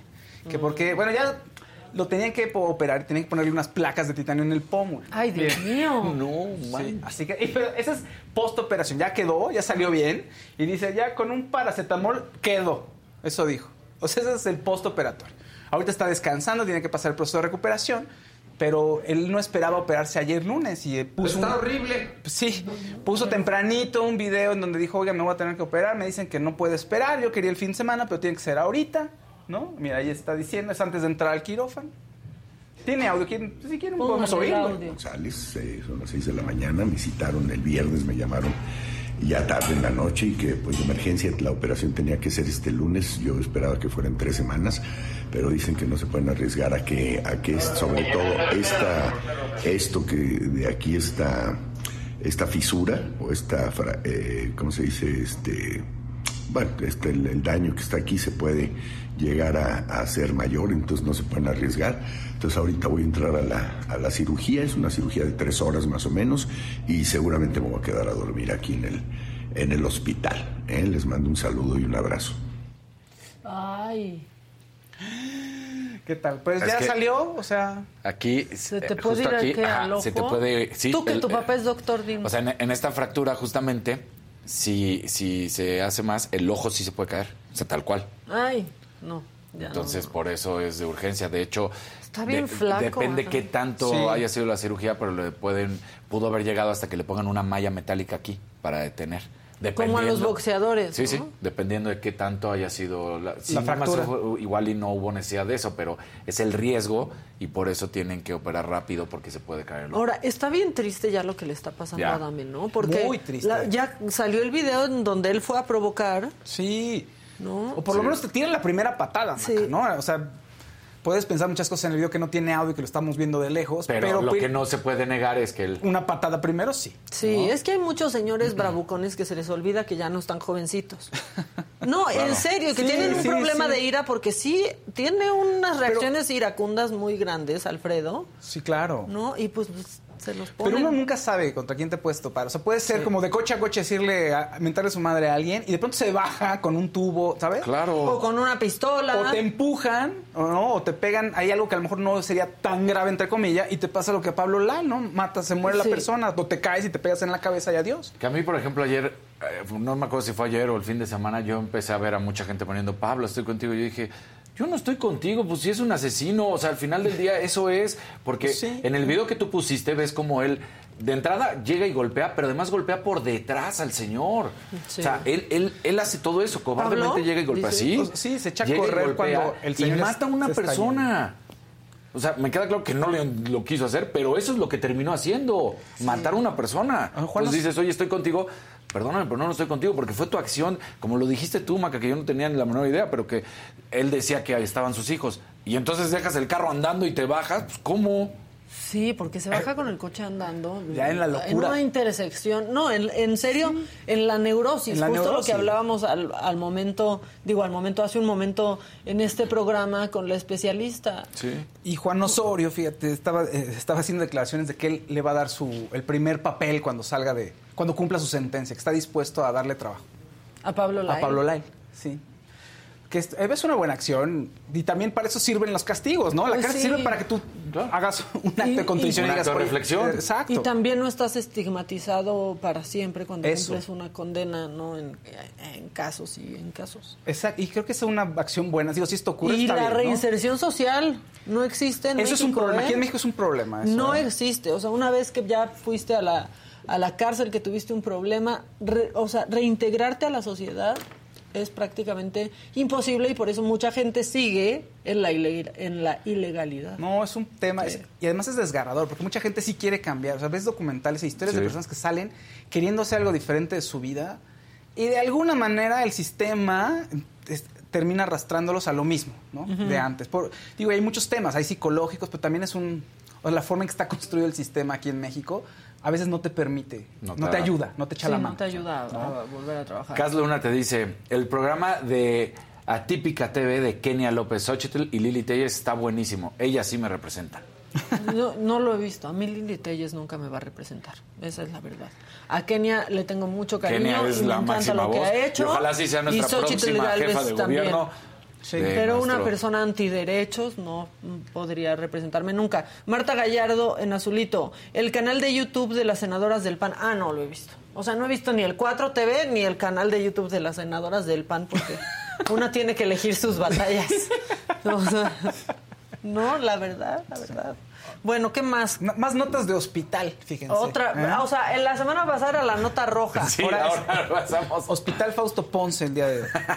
Fíjense que la estrella porno, Adriana Chechik, sufre- se lastimó la columna. Ella dice que se rompió la espalda. Eso puede ser, puedes romperte la espalda tal cual. Bueno, a lo mejor una eh, el coxis o algo en la espalda baja que no te genere ahí una, una parálisis, ¿no, Casarín? Sí. Eso sea- dijo ella, que se había partido la espalda en dos. Eso dijo. Mira, e- ella, esa es Adriana Chechik y es también estrella porno y gamer. Y tiene su plataforma en Twitch. Ah, y le invitaron- gay. No, no, Gamer. Bueno, Gamer. Yo creo que, yo creo que- oye, yo creo que es muy flexible. Sí, digamos. Y tiene un, este, asistió a un evento, si pueden poner el video ahora sí, eh, un evento de Twitch, una convención de Twitch, y mira, está brincando, ella es la de negro, mira, ahí va a brincar y ¡au! Ay, ay, ay. Ese es de ay. coxis, la ya manera no- en que cae. Y ya no se, mira, ya no se dijo, medic, medic, y ya no lo logró. Ya, ahí se quedó. Oh. Ay, pero que no estaba lo suficientemente No. acolchonadito. Parece que, oye, parece que un diseñador nada más dijo, ay, se ve increíble, pero nunca midieron la efectividad de la alberca de esponjas. Mira.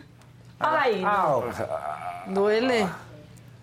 En- Entonces, bueno, pues ya, eh, ya este, me- le tiene que, tienen que operarla, eh, va a pasar por un procedimiento, dice que va a estar bien, ya lo anunció en sus redes sociales. Pero aquí resulta que en esta convención de Twitch, en esos jueguitos que pusieron, que Ajá. muchos se cayeron, o sea, unos dos o tres personas también se lesionaron por andar ahí brincando. Y, o sea, estuvo un poco de, Porque es si de era más riesgo. como para ver, como dijo Maca, no era Exacto. realmente una alberca Para de espuma. dejarse ir, Ajá. o sea, Pues en teoría sí los subían ahí y hacían, y, y luchaban con estos como, ya sabes, como... Como gladiadores. gladiadores, Gladiador. Sí. En fin, bueno, pues eso ocurrió en el, es- el día de hoy en el Hospital Fausto Ponce. Muy bien. ¿Qué Oye, más? Oye, fíjate, ya te iba a aventar otra de, de hospital, pero no, no, no. no no ¿Quién lo más está en el no, hospital? es que Eugenia, a ver, Eugenia Derbez está... su- la esposa de Eugenio Derbez está aquí con el 90 Pops Tour, con el 90 Pops Tour, ¿no? Alessandra Rosaldo. Y pues dijo que va, le preguntaron obviamente sobre Eugenio Derbez, dice que va bien su recuperación, pero pues y- que sí hay dolores nuevos que experimentan Eugenio Derbez, pues sí, o sea, sigue siendo muy doloroso el asunto. Y dicen que está muy triste. Sí, que, él se, se empieza a sentir mejor porque ve que hay progreso, pero sí, está, sí estuvo muy rudo, oigan. Muy, muy rudo. Bueno, oye, hubo tendencia ayer de Yuri. Y yo dije, ay, ¿qué va a ser la, ¿Por qué? la güera? ¿Qué va a hacer Yuri? ¿Qué, ¿Qué va a hacer dijo? Yuri? No, resulta que es otra Yuri. Que es Ah. esta Yuri. Ah. Es una serie coreana que se llama The Law Café, el café de la ley. Y el protagoni- la protagonista es Yuri, es Qué esta chica. descanso de haber sentido ¿Eh? la güera cuando digo, ay, soy tendencia otra vez y vio que eres Ayuri. Y vea que hay Yuri. ¿Y de qué resulta que está ahorita transmitiéndose esta serie coreana? Va en el capítulo 11 y está generando fervor en redes sociales como muchas series coreanas, pero Yuri fue tendencia ayer. ¿Y de qué trata? Resulta que Yuri deja este, el bufete de abogados para el que trabaja y, y dice, voy a poner un café. ¿Pero qué crees? Es un café donde también da asesoría legal. Entonces tú vas a echar tu cafecito y todo. Ah. Y das y se llama como dice el dicho. Ay, no, de cuenta, de cuenta, sí, sí, sí. Y resulta que la contraparte masculina ¿no? es, era un fiscal muy importante que hubo un escándalo de corrupción y tuvo que renunciar a su trabajo y vive de sus rentas. Tiene un edificio que eh, pues ahí renta muchos espacios. ¿Qué espacio crees que renta ese muchacho? El del café, de, de Yuri. Ah, Ah, entonces- ¿Cuánta? Entonces ahí se van a encontrar y se están encontrando y al parecer ya va avanzando el romance. Entonces, si quieren ver ahí algún Hay otra serie, bonita coreana del Lo Café. Que está teniendo mucho éxito en Netflix. La abogada también es de La una abogada. abogada, ¿verdad? Sí. También es de una abogada que Sí, vive sí, en el espectro Ah, Asperger. exactamente, sí. Y dicen que yo no la he querido ver porque digo, ay, no, ya me voy a poner a llorar. Y decían que habían hecho el remake de Suits, ¿no? Allá. Y que también estaba jalando. Es que las series coreanas, es- esto- la industria de la cultura pop en Corea es impresionante. La industria del te- entretenimiento tienen muchísimo dinero y todos los productos que hacen o sea, están también manufacturados, que ve, o sea, llegan hasta a todas partes del mundo y tampoco ves haciendo, pagando por promoción en otras partes del mundo. Es decir, empiezan a salir y todo el mundo los empieza a adoptar. Sí, es sí, es impresionante. Amarillito de Alvin Díaz, nada más. Así. Así, pocas ¿Así? palabras. Nah, nada, sí, pocas nada más una aportación. Muchas, muchas gracias. Este, Susana Navarro Maca, en algunas opiniones de tu parte tampoco estoy de acuerdo, pero respeto porque en general me gusta el programa por todas las intervenciones del equipo. Pues muy bien, Susana. Eso, que bien, Cada Susana, quien se hace. claro. Todos podemos ver, hacernos nuestro criterio y decidir. Y un día puedes decir, está bien, pendeja maca, y no pasa nada. Y ya no pasó. Exactamente, porque es tu punto de vista, ¿no? Claro. Sí. Yo digo. Sí, bueno, aquí les abrimos la puerta y la gente ya empieza a insultar, luego nos aman, nos odian, otros. Así es, así es la vida, fíjate. Así es. Exactamente. Chayanne. Ustedes hacen el programa. El papá de todos. El papá de todos dijo, voy a tener disco nuevo, 2023, Wow. primeros meses de 2023, y todo el mundo está muy contento en redes sociales, y muchos ya sabes, así de, ay, foto de tu hijo, foto de tu hija, foto tuya sin camisa, ¿no? Así, eso es que fue el el hijo furor. está bien guapo. ¿Qué causa? ¿Y qué crees? Anunció que su hija, Isadora, se va a lanzar como cantante. Tenemos foto de Isadora por ahí, yo la subí, a ver si la pueden poner. Pero ya también se lanza como cantante, carrera musical, muy guapa también. Toda la familia de Chayanne. Ahora, Chayanne algo se hizo Y en la cara, Lele ¿viste? Pons, que es su tía, es su sobrina. Su sobrina también, claro. Miren. Mira, Chayanne. El Algo- papá, el, el que su madre hubiera querido que fuese su padre. Pero mira, ahí se hizo un, un procedimiento en la cara que estaba un poquito hinchadito. Sí, sí, se ve Se un ve poco muy lisito Chayanne ahí, ¿no? Sí, pero ya se le está sentando. Ah, qué El- bueno. ¿Quién? yo- Chayanne, mira, ahí está asando carne. pero- Miren el Mira. cuadro. Míralo. No, ahí yo no le veo fallas a Chayanne. Y acaba de recibir un premio por su ¿Cuándo fue su trayectoria. último disco? En los- hace ocho años. Ay. Hace ocho años Hace es ocho el años, último, el disco, último de disco de Chayanne. Pero no tenía una canción nueva. Sí, sí, sí, pero disco, disco, como disco, Disco como álbum de estudio. Este, tiene ya, sí, tiene casi ocho años Órale. de que, de que hizo algo. Pero bueno, tiene 44 años de carrera y en Billboard lo reconocieron hace una semana en los Ay, no Latin. se ve Le tan dieron guapo. un premio especial. Este, el otro día vi un tuit que decía que Carlos Rivera es el nuevo Chayanne y que todas a las que les gusta Carlos Rivera son las nuevas señoras. ¿Y sí? ¿Será el nuevo Yo Chayanne? creo que sí, ¿no? De- yo no Ay, sé. no, es que Chayanne es muy máximo supremo. No, y además Sí. Chayanne y Carlos Rivera, yo no he estado en un concierto de él, pero Carlos Rivera no creo que baile como Chayanne. Chayanne baila impresionante. No Ay, sé. dijeron por allá. Uy, ¿Sí o no, Gisela. ¿Sí, Gisela? baila? Desmiente. ¿Carlos baila? No. No. Ah, no, aquí es Team Chayanne, ya Ah, vi. sí. Yo sí estaba en un concierto de Carlos, Carlos Rivera. ¿Y qué tal? ¿Cómo viste el show? No me acuerdo, es que era como una cosa especial de una marca, entonces no sé si fue showcito o así es su show. O sea, canta o sea. muy padre, eso sí. Canta sí, muy bien. canta ¿no? muy bien. Pero, Dicen que pero Chayanne- Chayanne era el show completo. o En sea, espectáculo dicen que Chayanne es un yo fui a un concierto de él hace ah, mira. muchos años, Y muchos. En el, en el- sí, Si pues, quiere. Tiempo de vals, Chayanne. No, yo bailaba con fiesta. En América. Torero. Mira. Ah, es que ¿cuántas Mira, soy- pueden? Ah, la hija. Esa es la hija. Ya. Ok. Se parecen un chorro, ¿no? Sí. Sí. Y el hijo Torero, también. poner el alma en el ruedo. Es que todas. Tiene todas, todas. A ver, sí. canta una de Carlos Rivera. No te va a fallar. La de Coco. Recuérdame. sí. No, pero es, no, si no es por Coco, si no es por Coco, no Es bajón, recuérdame.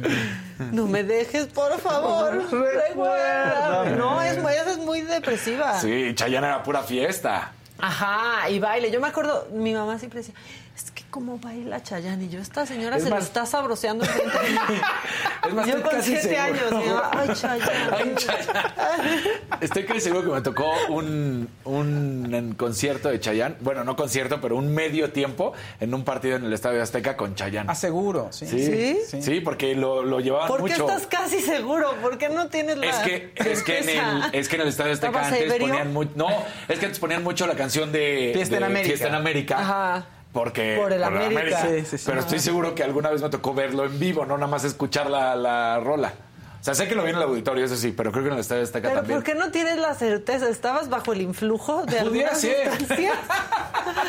O sea, como de creo que una vez vi un concierto de Chayanne. Es que fui a ver el partido. Ah, y alguien dijo, ahí está Chayanne. Exactamente. Ah, mira, Chayanne. Y tú Porque normalmente ahí ya sabes, en- chemo, es- en el medio tiempo, pues normalmente estás platicando, echando la chelita y pues ya no pones atención. En el chat son Team Chayanne. ¿Sí? Team Chayanne mil por ciento. Sí, no, mira. Sí, que ya viene el Día del Muerto si es perfecta. Bueno, pues sí, pero recuérdame. Ah, Sí. Fiesta o torero. Tore... Poner el alma en el ruedo. torero, torero, ¿no? Torero, Sí, mejor. Entrego la... O Chayanne es mi nombre. A ver, ¿se acuerdan o no? No. El video no, te, acu- no se acuerdan del Hasta video. el tiempo sí. de vals es de. Chayanne es mi... ¿Pero cuál es Chayanne es mi nombre? Chayanne es mi nombre, ¿no te acuerdas de esa? No, pues, Uy, fue de la primera. Cuando Pues- se sale de Chamos, ¿qué tal? él? Cuando sale de Chamos, pues él, él lo lanzan de solista. Como todos Chamos y Menudo, ya sabes, cumples cierta edad, caducidad, tienes fecha de caducidad y ya te lanzan como solista. Entonces Chayanne sale y empieza con Chayanne es mi nombre. Y salía como. Salía en un video como Tarzán con una antorcha. Había un grupo que se llamaba Chamos. Sí. Hay que hacer uno que se llame Chemos. Bueno, ¿qué más? Que ya dicen aquí que ya Chayanne es mucho. Pues perdón No, por bueno, estar enamorados claro, todos de disculpen. Chayanne. Ah, mira, Cheyenne es mi nombre video oficial. Sí, claro. 1984, no manches. Ah, no. pues es que ¿quién iba a saber que Fausto tenía maestría en Chayanne? ¿Quién iba a saberlo? Y en menudo de los, de los primeros años. Ah, ¿qué tal? No. Del principio. Del principio, exacto. ¿Qué? Que ya lances tu revista. ¿O qué? Ah, tu entrevista. Que ya tu entrevista. Oye, fíjate que entrevistamos a Eduardo Cabra. ¿Quién es Eduardo Cabra? Lo Eso conocen me muchos por... Exactamente.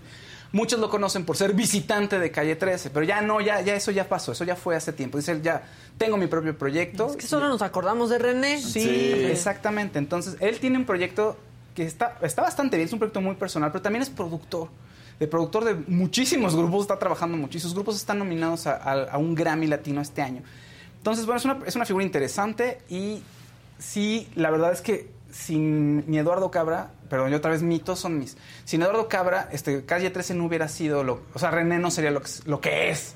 Yo sé que tiene su talento, yo sé que tiene su talento y muchos, muchas personas lo aman, pero la verdad es que Eduardo Cabra es una pieza fundamental, ¿no? Entonces Un tenemos un Rosita. fragmentito. Ah, de Rosita antes ¿El de Rosita qué dice? Sí. De Magdalena la Escorpiona. Amores, corazones. ¿Cuándo vienen a Monterrey? Sigue en pie la tirada de tarot. Qué guapos. Besos y bless. Mua. La semana que entra vamos sí, Justamente vamos ¿Qué dijiste? La semana que entra, sí. Me gusta cuando Casarín abrevia todo. Bueno, ya vamos a tu entrevista. Vamos, vamos a, a un fragmentito y después lo hago. Que era chicos, no chamos. El grupo. Oye, ¿qué tan complicado fue decir mm, eh, eso? mm, ahora sí que tomar todas las partes tuyas que estaban regadas en, el mundo de la música y unirlas en cabra. ¿Qué tan complicado fue? ¿Fue doloroso, eh, gozoso, algún algo melancólico? ¿Cómo fue? Sí, yo creo que fue un poquito melancólico, este, me dio un poquito de ansiedad cuando estaba trabajando ese disco de Cabra, pero, pero tú no entiendes lo, rico que, que se sintió cuando, cuando lancé el proyecto. Se sintió increíble, ¿sabes? Eh, creo que hay, un, hay un, hay un antes y un después también de, de- con ese trabajo y también hay un antes y después de cuando para Calle 13. Claro. ¿Sabe? Hay como uno, hay un timeline y hay unos puntos y yo creo que esos dos son bastante importantes. El momento en que para Calle 13 de tomar la decisión de, ok, me voy a meter al estudio y a producir, que era algo que yo llevaba eh, con ganas desde hace años, este, de producir para otra gente. Y después, pues, después de, de estar años produciendo para otra gente y decir, no, voy a hacer lo mío, porque, qué sé yo, porque necesito. Este, entonces, pues, son, fueron momentos importantes en, en la, en la carrera, esos dos. ¿Te dolió, bueno, la muerte de, de visitante dolió? No, No. no. Este, fue, fue, fue una muerte tranquila. Una muerte. Yo creo que visitante estaba, ya estaba muy, estaba muy drogado, visitante, ya le habían puesto mucho. Lo digo en cuestión médica, ya, ya tenía sí, como, sí. ¿cómo se llama? Morfina, tenía mucha Morfina, ya mucha, sí, mucha medicina para mantenerlo vivo. Sí, sí, entiendo, entiendo. Entiendo por dónde va.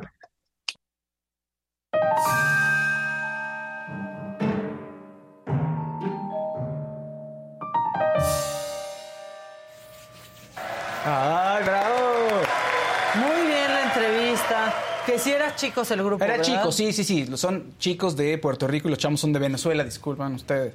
No, en serio, nos fallaste, Fausto. Sí, yo ya voy a sacar mi revista de Chaya. Exactamente. Solo revista de- sol- puro Chayán. Chayanne, sí. Con Fausto Ponce. Exacto, la entrevista completa de Eduardo Cabra en la saga y la vamos a subir. Ok, perfecto. Bueno, ya lo vieron ustedes. Sigue lo macabrón. Es que esto está muy macabrón porque Claudia Sheinbaum pues ya tiene ahí como su mañanera, ¿no? Y dice que esta, la Ciudad de México, es una ciudad de derechos, no de derecha. Así lo dijo. ¿La oposición cree que pueda llegar a la ciudad? No, No, la derecha no va a llegar. no, no, no. Esta es una ciudad progresista de derechos, no de derecha. Es una ciudad de derechos. Y yo estoy con ella. Sí. Es una ciudad de derechos, sí. Mucha gente viene aquí a ser libre, a casarse con quien se le dé la gana, sí. Pero últimamente también parece la ciudad de derechos, como derecho a quedarte atrapado en el metro en una multitud, por ejemplo. A ver. O sea, esto pasó ayer. Derecho a que te agarren todo en el metro porque no caben por los arreglos que están haciendo. Derecho a que te toque un incendio en el metro, una explosión, un derrumbe si tienes muy mala suerte. Entonces, bueno, eso dijo Claudia Sheinbaum. Y hay amigos, hay amigos, ¿eh? para que vean ustedes. Aquí estamos. Hay buenos amigos y la senadora Malú Micher que fue a recibir a su amigo a las 7 de la mañana al trabajo porque cumplía años ayer. Aquí estamos esperando la gente de Oaxaca, de Hidalgo, de la Ciudad de México. ¿De qué otro estado? Sonora. Sonora. Para felicitar a Marcelo. ¡Felicidades, Marcelo!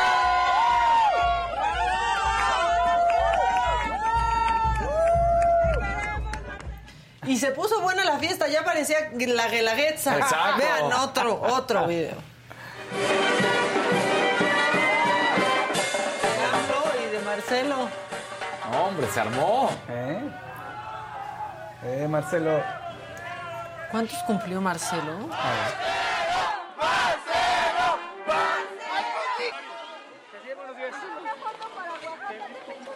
Buenos días. Los lomos.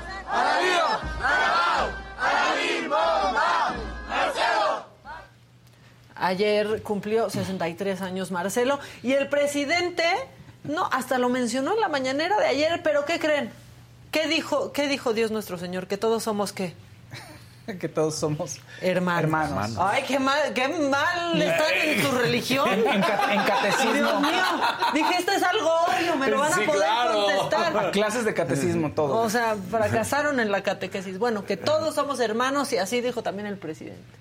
Sonaron los mariachis en la mañana, señor presidente. Había, ¿Cómo? Sonaron los mariachis en Palacio en la mañana. Ah, sí. Había algo especial. Eh, felicidades, porque cumple año mi hermano Marcelo Ebrard. Hubo pastelito. Sí, este, estaba, estaban, estaba mi otro hermano, Adán Augusto, el- y mi hermana Claudia, que viene los lunes. ¿Qué le regaló a Marcelo, Entonces, presidente? este, iba a haber pastel. ¿Qué le regaló a Marcelo, presidente? ¿Mande? ¿Qué le regaló a Marcelo? Ah, afecto. Mucho afecto. En otro tema, presidente, ya se definió. ¿Cómo es? Regale afecto, no lo compre. Regale afecto, no lo Ya compre. finalmente ya, ya 5, 6, definió. 8, 8, 7, 22. Ahora bien, eso fue en un momento neoliberal, ¿eh? Sí, sí. El regalo afecto no lo compré y el 5688722 se lo debe, presidente, a los neoliberales. Pero primero dijo, estaba mi hermano Augusto y yo dije, ah, estaba Augusto Marcelo en su cumpleaños. Ya después entendí que, pues, eh, hablaba de Adán Augusto porque dijo este también después a Claudia. Y yo siento que es un video con un cúmulo de cosas muy, pero muy raras, ¿no? O sea, mencionar a Claudia y a Adán en el cumpleaños de Sí. Marcelo. O sea, Ah, es pero- como cuando al hermanito consentido le dan regalo porque el otro cumplió años y no quieren que se sienta feo. Entonces, como de, todo, a todos los quiero igual. Pues sí, pero no es el cumpleaños del otro, de los otros, ¿por qué lo mencionan? Y pues sí, se me hizo muy chistoso el regale afecto, no lo compré y que el presidente haya cantado. El eslogan. Cinco, porque hoy dijo que tiene COVID largo, que no se acuerda de las cosas que acaban de pasar, pero de las del pasado sí. Con razón. Claro. Con razón habla tanto de Calderón, con razón se sabe el 5688722. Bueno, para seguir con la mañanera de Sheinbaum, le preguntaron sobre la alianza Va por México y los rebautizó. Lo dice muy seria, como yo en la más draga, pero sí da risa, como yo en la más draga. Primero que ya no fueron por México, ¿no? Eh, segundo que pues cada vez se hace más eh, conservador el grupo conservador, porque pues es justamente el lenguaje. En algún momento hasta hablaron de que eran de izquierda, que ahora ya se movieron, ¿no? Dependiendo de las circunstancias. En realidad no tienen proyecto, no tienen ideología, no tienen eh, propuestas para el país, lo que tienen es que están contra el presidente de la República, eso es lo que los une. ¿Y cómo le decimos que no a Claudia Sheinbaum? No, la verdad, si es puro tirar, si de ahí sale Lili Telles a decir llenas hambrientas y da risa y a algunos les gusta, pero ¿qué está haciendo? No, ¿Qué está diciendo? Que no sea show, Exacto. ¿no? Nada. Pues sí, bueno, vamos a seguir con esto macabrón, porque ayer no se le vio en un palenque de Mijares ni en un antro cantando Sálvame del olvido, pero tal vez sí lo van a salvar del olvido, porque Omar Fayad fue a Palacio Nacional y alguien lo grabó. Ah.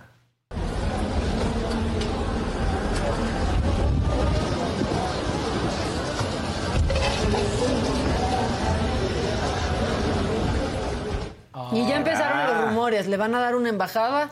¿Será DJ en los eventos del presidente? No sabemos. Las mañaneras ya van a tener audio. La Secretaría de Asuntos sin Importancia. ¿Va a ser el Kevin de las mañaneras? No sabemos. Llegas a la mañana y hay un audio, hay un DJ set en en Exacto, la los incidentales. Pero, ¿quién provee de incidentales a AMLO si AMLO es el que nos da los No incidentales? les, híjole, no les des ideas porque una vez así meten incidentales en alguna sección. O sea, yo no sé. Pero bueno, No, es que va a haber mañaneras, sábados y domingos. Sí, tenemos a nuestro Dougie Hauser. Ah, sí. Tenemos a Ah, nuestro sí. niño genio en finanzas o pasó algo muy raro en la expedición de la cédula profesional del que ahora es el titular del SAT. Él se llama Antonio Martínez Dagnino o Dañino, pero espérense, a ver, tiene 29 años, 29, y dirán ustedes, qué bien, pero su cédula fue expedida en 2011. ¿Cómo? En 2011 tendría 18 años. Si en 2011 tenía 18 años, ¿entró a la UNAM a los 13, 14? No, eh, se los, o sea, la verdad no vi y quiero que me digan. O sea, yo creo que así como supimos en su momento eh, de aquel niño que estudió, que entró a estudiar a la UNAM Ciencias Genómicas y se hizo viral, pues también nos hubiera pasado lo mismo con Claro. este con este joven, ¿no? Para que no diga nada. Estos son los datos que entrega la propia CEP. No estamos hablando de que se buscó por otro lado. Cualquiera, ustedes ahorita en este momento pueden entrar y verificar. Está un poco extraño. Entonces, o que nos expliquen o que nos cuenten, pues, de cómo es tan elevado Sí, ¿cómo es posible? ¿no? el titular 2011 del SAT con no. los 29 años que tiene. No lo cuadra. sabemos. Está muy extraño. Y bueno, Es Dagnino, porque el papá, de un, el papá de un amigo eh, se apellida Dagnino, Dagnino. Jorge Dagnino. Pero es que ahora es ya le dicen Dagnino Sí, ahora nomás, lo tratan de dar caché así Sí. como Dagnino. no, pero dañino está bien feo. Sí, además. Dañino. Bueno, Un amarillito para ti. ¿Qué dice? Eh, dice Esperanza Martínez. Saludos a todos. Maca, me encanta tu sudadera. Gracias. ¿Y podrías ampliar el por qué no vas con Lili Telles? Porque es antiderechos, porque no cree entre, en los matrimonios de, entre las personas del mismo sexo, porque va contra que las mujeres decidan sobre su propio cuerpo y yo no puedo ir con alguien que opina eso. Lo respeto, a diferencia de ellos, pero no comparto. Bueno, ayer luego de dos años de pandemia nos informan que ese poderosísimo trapo seco con cloro y el tapete sanitizante este, no sirve. Ese que ya parecía un chicharrón no sirve. Es importante mencionar que no existe evidencia de que los tapetes desinfectantes funcionen, por lo que se retira su uso. Lo más Ya o sea, estaban secos, ¿te inverosímil de esto. Estaban a las entradas de los hospitales. Sí, sí, sí. O sea, en todos los hospitales había un chicharrón, ese que no cambiaron en toda la pandemia en más de dos años, ya está. Y por cierto, bueno, pues adiós al cubrebocas en lugares cerrados en la Ciudad de México, ¿no? Ya se anunció, bueno, en general. Que si de por sí ya país- veías a la gente que le valía gorro y ya no lo traía. Bueno, yo ya me estaba hartando el cubrebocas y ya lo traía solo por emergencia y si me lo pedían yo decidí cómo cambian las cosas, ¿no? Antes era de cómo sin cubrebocas y ahora Ya la estamos- verdad es que ya adiós al cubrebocas y que lo use quien se sienta a gusto. Y tenemos un piloncito macabrón, este creo que sí ya era el último, el de los montachoques, ¿verdad? Ok. Es que me encontré ¿Otro? este video, me encontré este video en Miscuac, este, y me lo encontré ahí en, en Twitter, sucedió en Miscuac. Y lo que dicen en este tweet es que esta mujer sale de la cajuela del coche que va adelante y se te pone enfrente y te monta un choque. Se hizo viral, este, la Secretaría de Seguridad también contestó este tuit pidiendo que le dijeran exactamente en dónde era.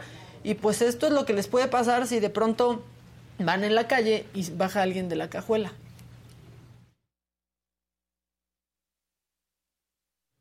Miren. Es que esta mujer se bajó de esa cajuela y que está abierta, ¿no? La cajuela. Pero vean, mando horror. besos. Qué horror. Está de terror. Porque aparte no te puedes ir para adelante. Si te vas para atrás, quizás se cae y entonces ya te echan la culpa. Claro.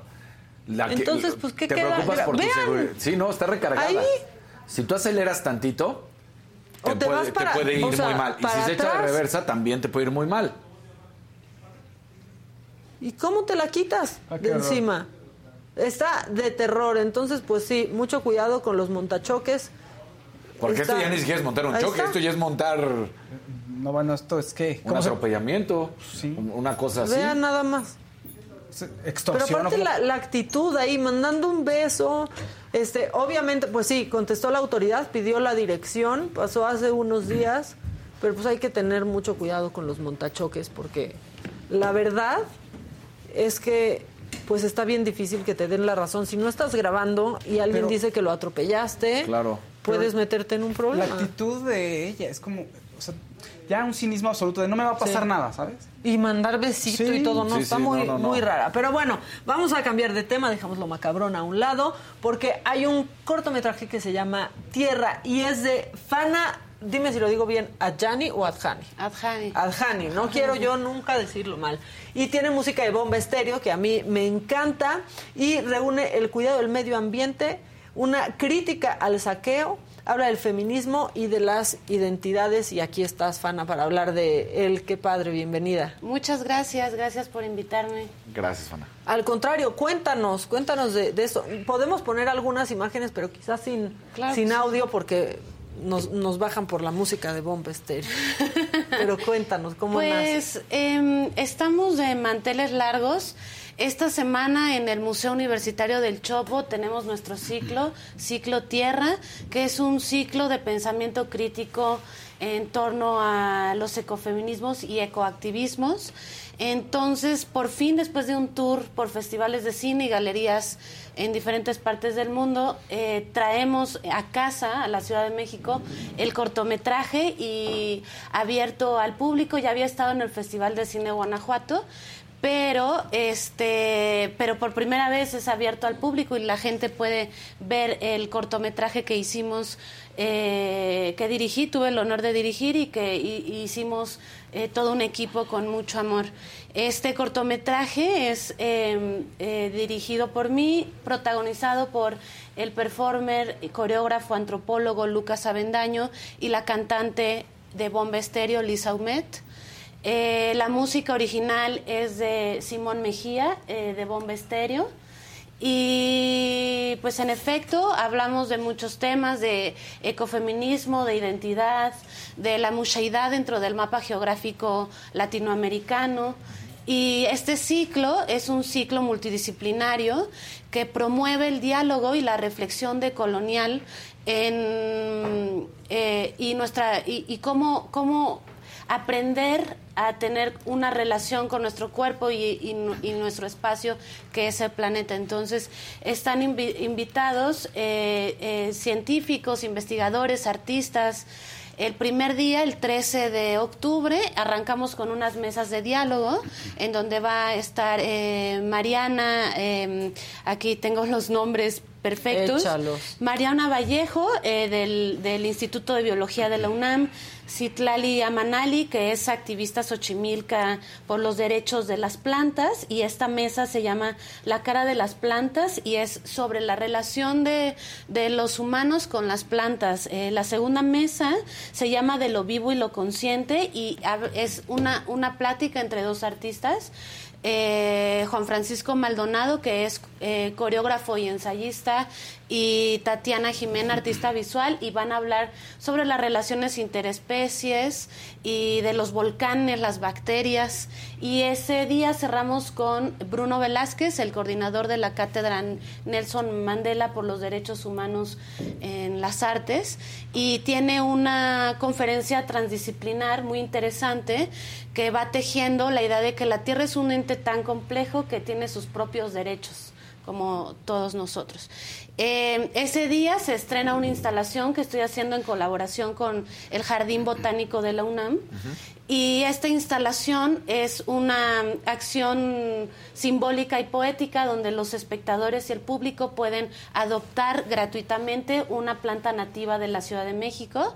Estas plantas nativas que las plantas exóticas están desplazando de nuestro territorio y también habla de que damos por hecho que las plantas están ahí en silencio y muchas veces no nos damos cuenta que estos seres vivos eh, sostienen nuestras alegrías, nuestros dolores.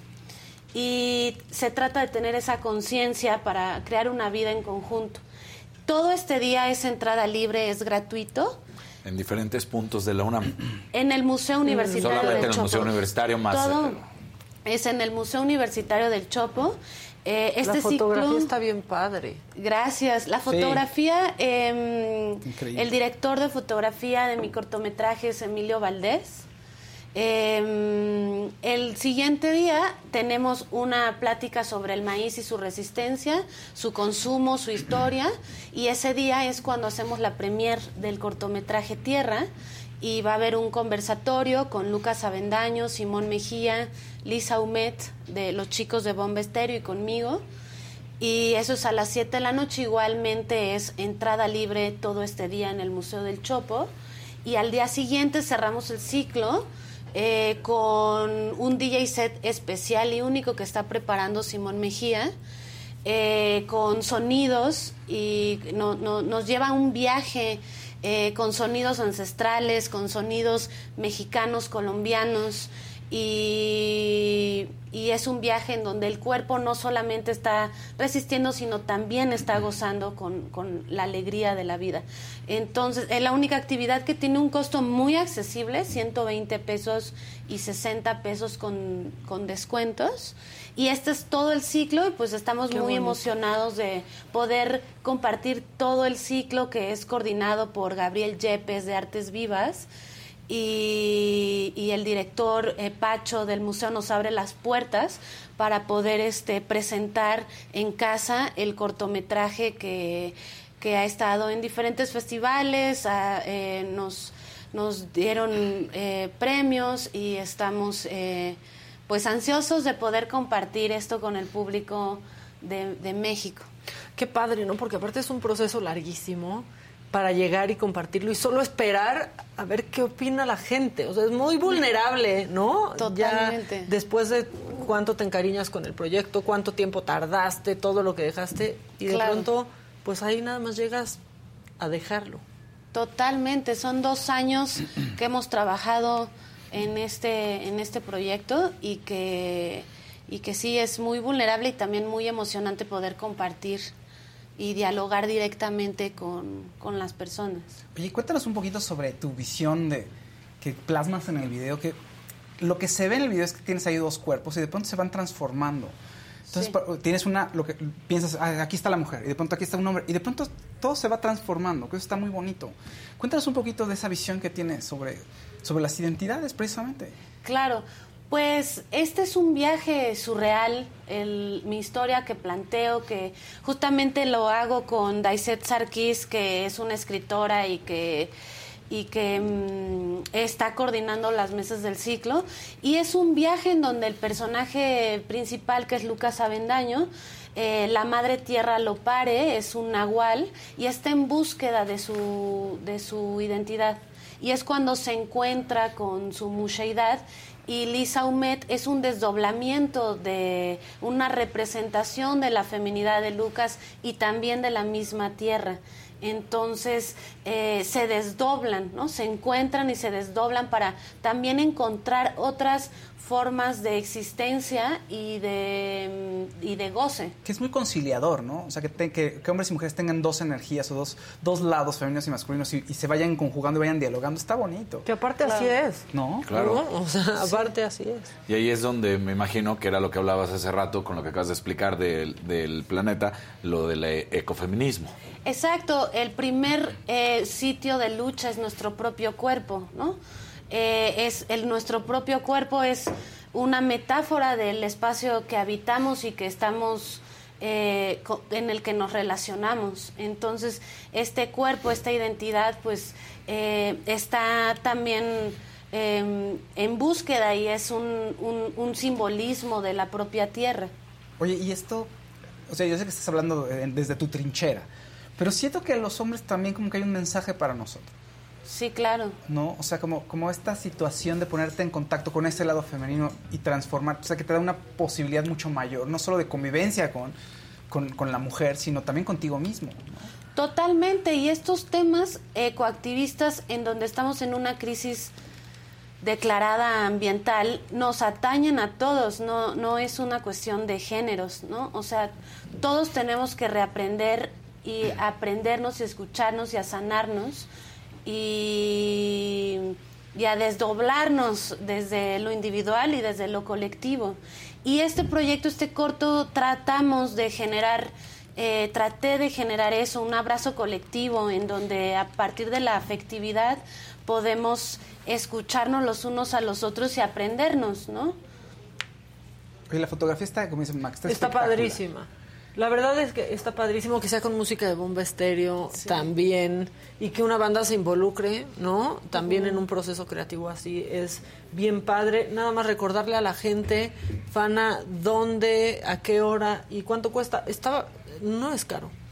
No, no, eh, eh, es en el Museo Universitario del Chopo este 13, 14 y 15. 13 y 14 todas las actividades son gratuitas, son entrada libre. El 15 eh, la entrada es gratuita, la instalación. Solamente en el DJ set hay un monto de recuperación del museo muy accesible, que son 120 pesitos y 60 pesos con sus respectivos descuentos.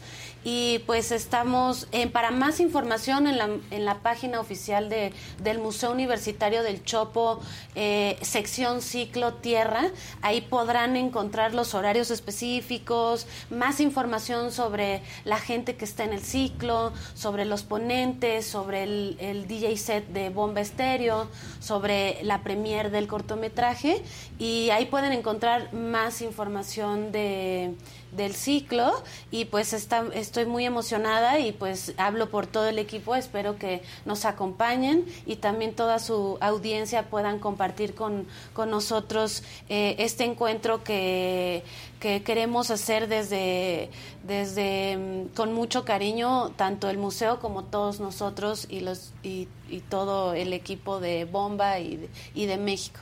Padrísimo, Fana. Pues muchas gracias. Vamos a estar pendientes que te vaya muy, muy bien, porque aparte es un esfuerzo de muchos y de muchos años.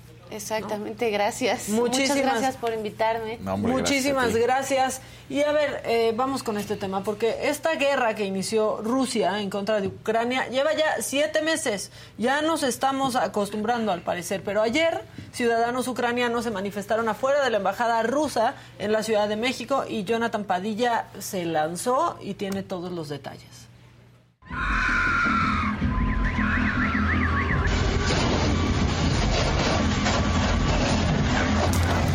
Sangre de todos los infantes muertos, de todos los civiles que son asesinados todos los días. Esta es la sangre de nuestra niñez. ¡Asesinos! ¡Asesinos! ¡Asesinos! ¡Asesinos! Ciudadanos de Ucrania residentes en México se manifestaron afuera de la Embajada de Rusia en la Ciudad de México.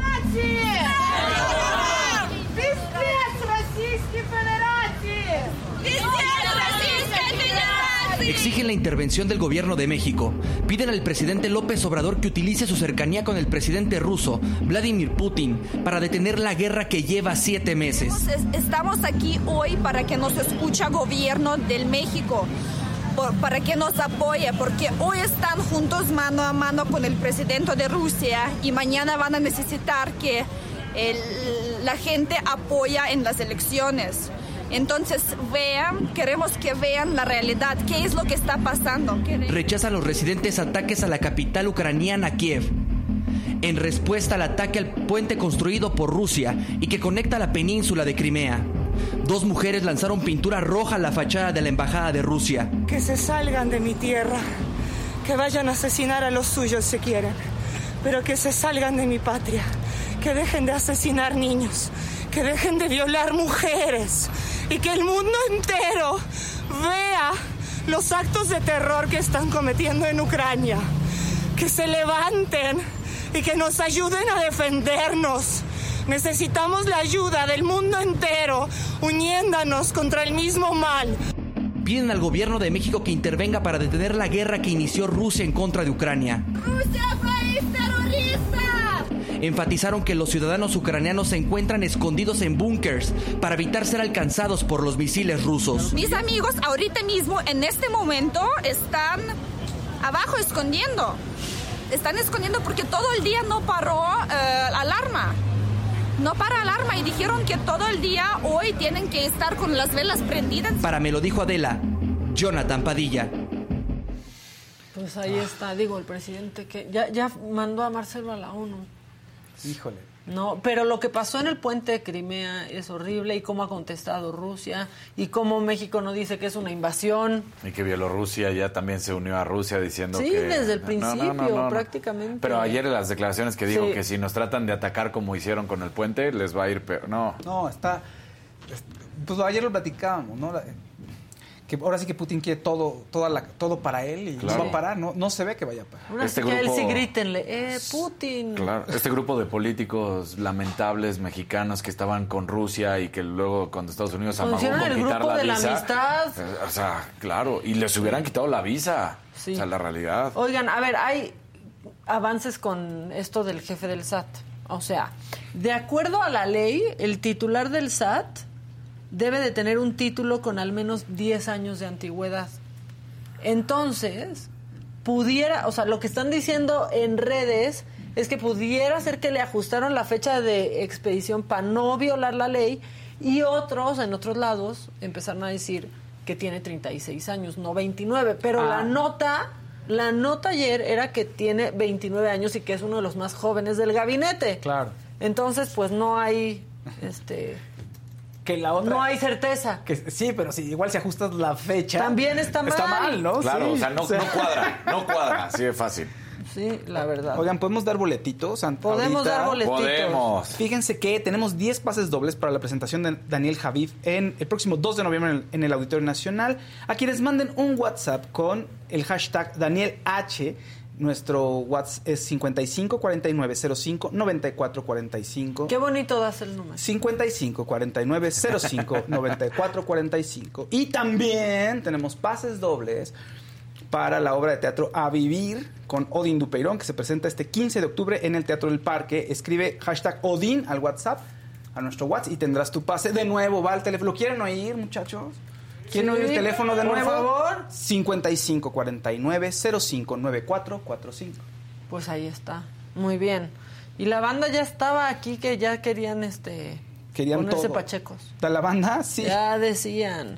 La banda, Este, la banda. Judith Gutiérrez, eh, miren, hay opiniones de todos. Ahora atacan a los hermanos rusos como si ellos fueran los culpables. Por Dios, dense. Ay, se me se me actualizó la pantalla. Vaya, sí. Ya no pude ver, ya no pude ver, pero bueno, eso piensa Judith y cada quien puede pensar absolutamente lo que quiera, pero lo que se está viendo ahí pues está muy claro. Está horrible. ¿No? No, no. Está Sí. horrible. Está horrible, está Oigan, horrible. iba a venir Ilan Katz en un momento. ¿Ya está por acá? ¿Ya está? No está por No, acá. pero pues les puedo platicar, fíjense. Cuéntanos. Podemos platicar más cosas. Sí, si Todo lo que quieren. tú quieras. Todo podemos platicar. Fíjate que para los fans del punk rock de, de la época de los 90, Blink 182 regresa a nuestro país 28 de marzo en el Palacio de los Deportes. Entonces, Yeah. por si quieren ahí boletos al preventa el 19 de octubre. No te podemos regalar a ti. Basta. A ti Marzo- no te podemos regalar. Marzo, 20 eh, marzo 28 en, de- del año que viene, pero ya pueden comprar los boletos y ya saben que esto se acaba, entonces con tiempo, por favor, háganlo con tiempo. Ok, Blink 182. Sí, eh, vamos a anotarlo, Maca. Esa es de, mis, 182. es de mis épocas más pubertas. Sí. Sí. Blink 182. ¿Cómo no? Ay, sí, ustedes también. Bueno, tú sí. Sí. ¿Cuántos años tienes? ¿Cuántos años tienes? 43. No, no eras tan puberto, No, güey. ¿Qué? pero sí o sea, era. yo tengo 36. Sí, no, bueno, Yo pero sí es que estaba tú en sí la eras... pubertad. ¿Eres qué? 86. Seis. Hasta lo tengo tatuado aquí, miren, 86. El 86. Sí. Viento. ¿Se ve? Sí, sí, se ve perfecto. Que me dolió tanto que ya quería quedarme en el 1. aquí es donde más me ha dolido. Duele horrible Cañón. en el tobillo. Déjenme sí. el uno. Dicen que cerca de los huesos, ¿no? Es donde duele. Pues con- sí, pero esto es puro hueso. Ajá. Y no me dolió. Nada. Nada, cero me dolió. ¿Qué tienes ahí? ¿Una pantera? ¿Una Black pantera. Panther? Una pantera. No significa nada, no. Nada más es. Vio Wakanda y dijo, quiero. Wakanda Exacto. Forever. No significa nada. Tengo un, un helado. ¿Qué, se va a qué, qué va a significar un helado? Que eres ¿Me dulce. gusta mucho el helado? Sí. No me gusta ni el de fresa, me gusta el de vainilla. O sea, nomás no significa nada. No, sí, que, que eres dulce, pero eres fría al mismo tiempo. Y calculadora. Me voy a poner una calculadora. Sí. Soy calculadora. Soy calculadora. Bueno, ¿qué más, jóvenes? Bueno, fíjate que va, Educandos. oye, fíjate que la banda del Recodo le está yendo muy bien en España. Tiene fechas por España, ya internacionalizando la banda. Quieren conquistar el Recodo, quiere conquistar el mundo. Y entonces, bueno, se, se presenta en el Día de la Hispanidad en España y van a hacer tour. Que sí, que hay gente que, en- que en muchas partes de España ahí bailan, bailan banda, fíjate. ¿eh? Bien bonito. Bien. Bien padrísimo. Pues muy bien. Pero ya, El legado de México. firme es lo de hoy. Sí, pero el ¿No? Recodo no los hagas a un lado. Pues ellos se- tienen mucha tradición. Judith dice, chicos, ¿cuándo hablarán de los cambios en la reforma laboral? Pues si quieren pronto. Ya había dicho Adela que pronto iba a venir alguien a hablar de eso. Este, Fausto, Dímelo ya todo. estás coplado, me encanta tu onda. ¿Quieren hablarnos? Háblenos por teléfono. Pongan el Claro. en la pantalla. En lo que llega el abogado. En, en lo que llega, no, no voy a hablar hasta que esté mi abogado aquí. Exacto. No, así. Este, pero que ya está. ¿Cómo falta Adela? Sí falta, pero ¿qué creen? La buena. Ay. Mañana aquí está. Oye, Sí. pero yo veo aquí a muchísima gente, ¿eh? o sea, no me digan Sí. que falte, que, o sea, aquí están todos finalmente, oigan. Sí, la verdad. Gracias, es que haciéndonos compañía. Muchas gracias. Sí. Muchas Dejando Que puro, que esto es, pu- que es puro show y que está mala propaganda amarillista. Pues es lo que está pasando, ¿no? O Pues sea, es lo sí. que está sucediendo. Bueno, ya pusieron el teléfono en el estudio para que nos llamen. Nos- luego nos llaman los mismos de siempre, pero a ver esta de dónde es. A ver, muy bien. Hola, ¿quién habla? Ay, ¿quién Ay, habla? Ay.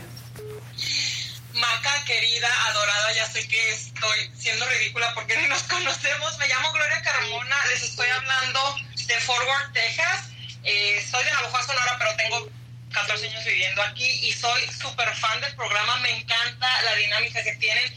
Estoy feliz de que Fausto Ponce esté eh, siendo parte del equipo. Fausto, soy tu fan desde Dispara Margot. Gracias. Y los veo en Es que todos los miércoles. Y, y de verdad me da mucho gusto por ti, por tu familia, porque sé que esto va a ser bueno para ti.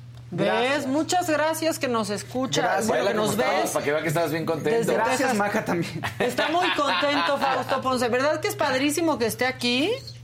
Sí, es muy padre que esté aquí y sobre todo porque Fausto no es ningún improvisado. Eh, yo sé que poco a poco Adela se dio cuenta de que él siempre está preparado, no solo en los temas de espectáculos, también de política, de leyes. Fausto es muy inteligente, muy preparado. Siento que no estaba siendo bien aprovechado y no sé si él está seguro de, de todo el valor que tiene, pero me da mucho gusto que ahorita se esté explayando y que cada vez que tienen un invitado de esos fregones, siempre le dicen, oye Fausto, qué buena pregunta, no sé si se han fijado en eso, porque yo sí, oye Fausto, muy buena tu pregunta, como que siempre eh, tienen un muy buen comentario para, para lo que él pregunta y cuando él participa. Y Maca, te admiro mucho, me da mucha pena que te tiren hate ahora que estás en la más draga, pero ¿sabes por qué te tiran hate, mana? Porque te ves espectacular en las fotos que pones tú tan bien, esas fotos que pones, Maca, por Dios. La verdad sí me veo bien, pero te voy a decir algo, a mí me ha llegado más amor, la verdad. Y Qué bueno. que hable, o sea, que hablen. Está siendo la temporada con más vistas en la historia de La Más Draga. El primer capítulo lleva un millón, este, el de la semana pasada va por los 600 mil, más de 600 mil, hoy hay otro. Entonces yo estoy feliz porque pues algo está pasando que están viendo más que nunca La Más Draga. Y eso a mí pues me hace sentir como que el trabajo está hecho y bien. Por supuesto que sí, de hecho yo nunca había visto a la más draga, había escuchado de eso, pero porque tú estás ahí lo empecé a ver y pues yo soy de las personas que siempre están comentando eh, positivamente cada vez que para pagar, pues ya sabes, esos, esos malos, esas malas almas que no tienen nada que hacer y nada más andan por aquí, por allá, Oye, tirando pues, el hate. Muchas gracias por este homenaje en vida para Fausto y Sí, para mí. gracias, sí. Este, la verdad que linda, qué bueno que te podemos acompañar, este, viviendo lejos de tu país y pues aquí seguimos. Gracias, Maca, y gracias por tomar mi llamada. Siempre les hablo y nunca me contestan. Este me hicieron el día ya. Y Casarín también saludos a ti, lo haces muy bien. Hombre, muchas gracias. De, de salidita ya, pues digo, hay, hay Casarín, ¿no? Muchas gracias. Sí, luego le van a cambiar al, al- al que tienen al incidental de Fausto que tienen a Casarín y no. Muy bien, Casarín. Muchas gracias. Muchas gracias. Abrazos, gracias, bye. Un abrazo, bye. Nuestra tía Fausto. Sí, exacto. Nos llamó Nos nuestra, llamó. nuestra familiar. Oye, pero lo que no se enoje Casarín de que a veces hablo de todo, no vaya a ser. Ay, no, no, no, no. Que no, se a ver. puede enojar. Sí. ¿Que quién va a ser el invitado de hoy en La Más Draga? No les puedo decir. Es que me caes mal. ¿Quién habla?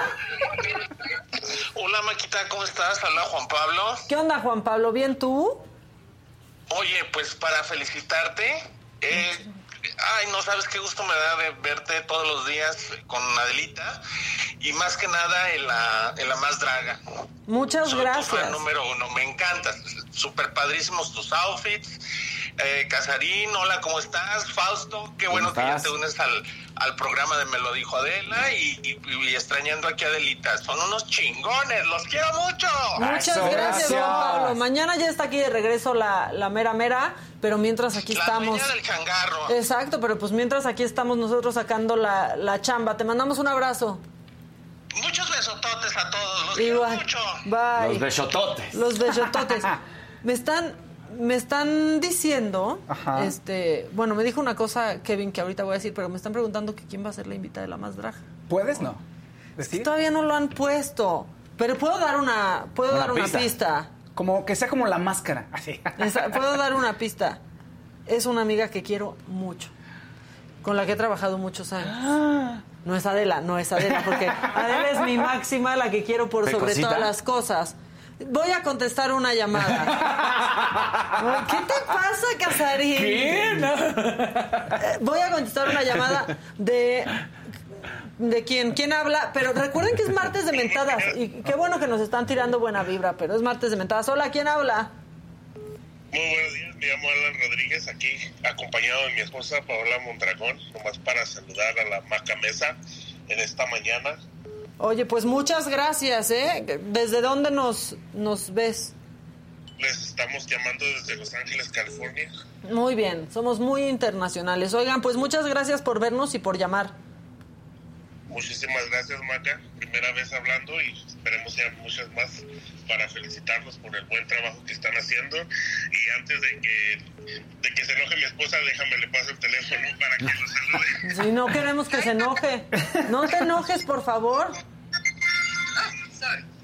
Oh, saludos, saludos a todos y muchas gracias por, por su programa. Es muy entretenido y pues nos acompaña en las mañanas a nosotros.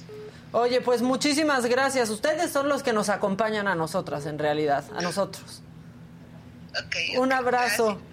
Igualmente. Bye. Me dio el avión al final, dijo, ok, ok. Sí, así como, Ok, ok. ok, sí, Oye. lo que quieras. ¿Quién habla? Sí, buenos días. Hola, buenos días.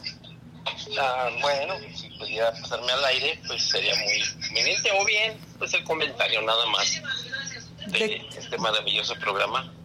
¿Te gusta? Claro que sí. Muchas Pues aquí gracias. Estamos amarrados a la pantalla. Súper, muy bien. Muchas gracias por vernos cada día.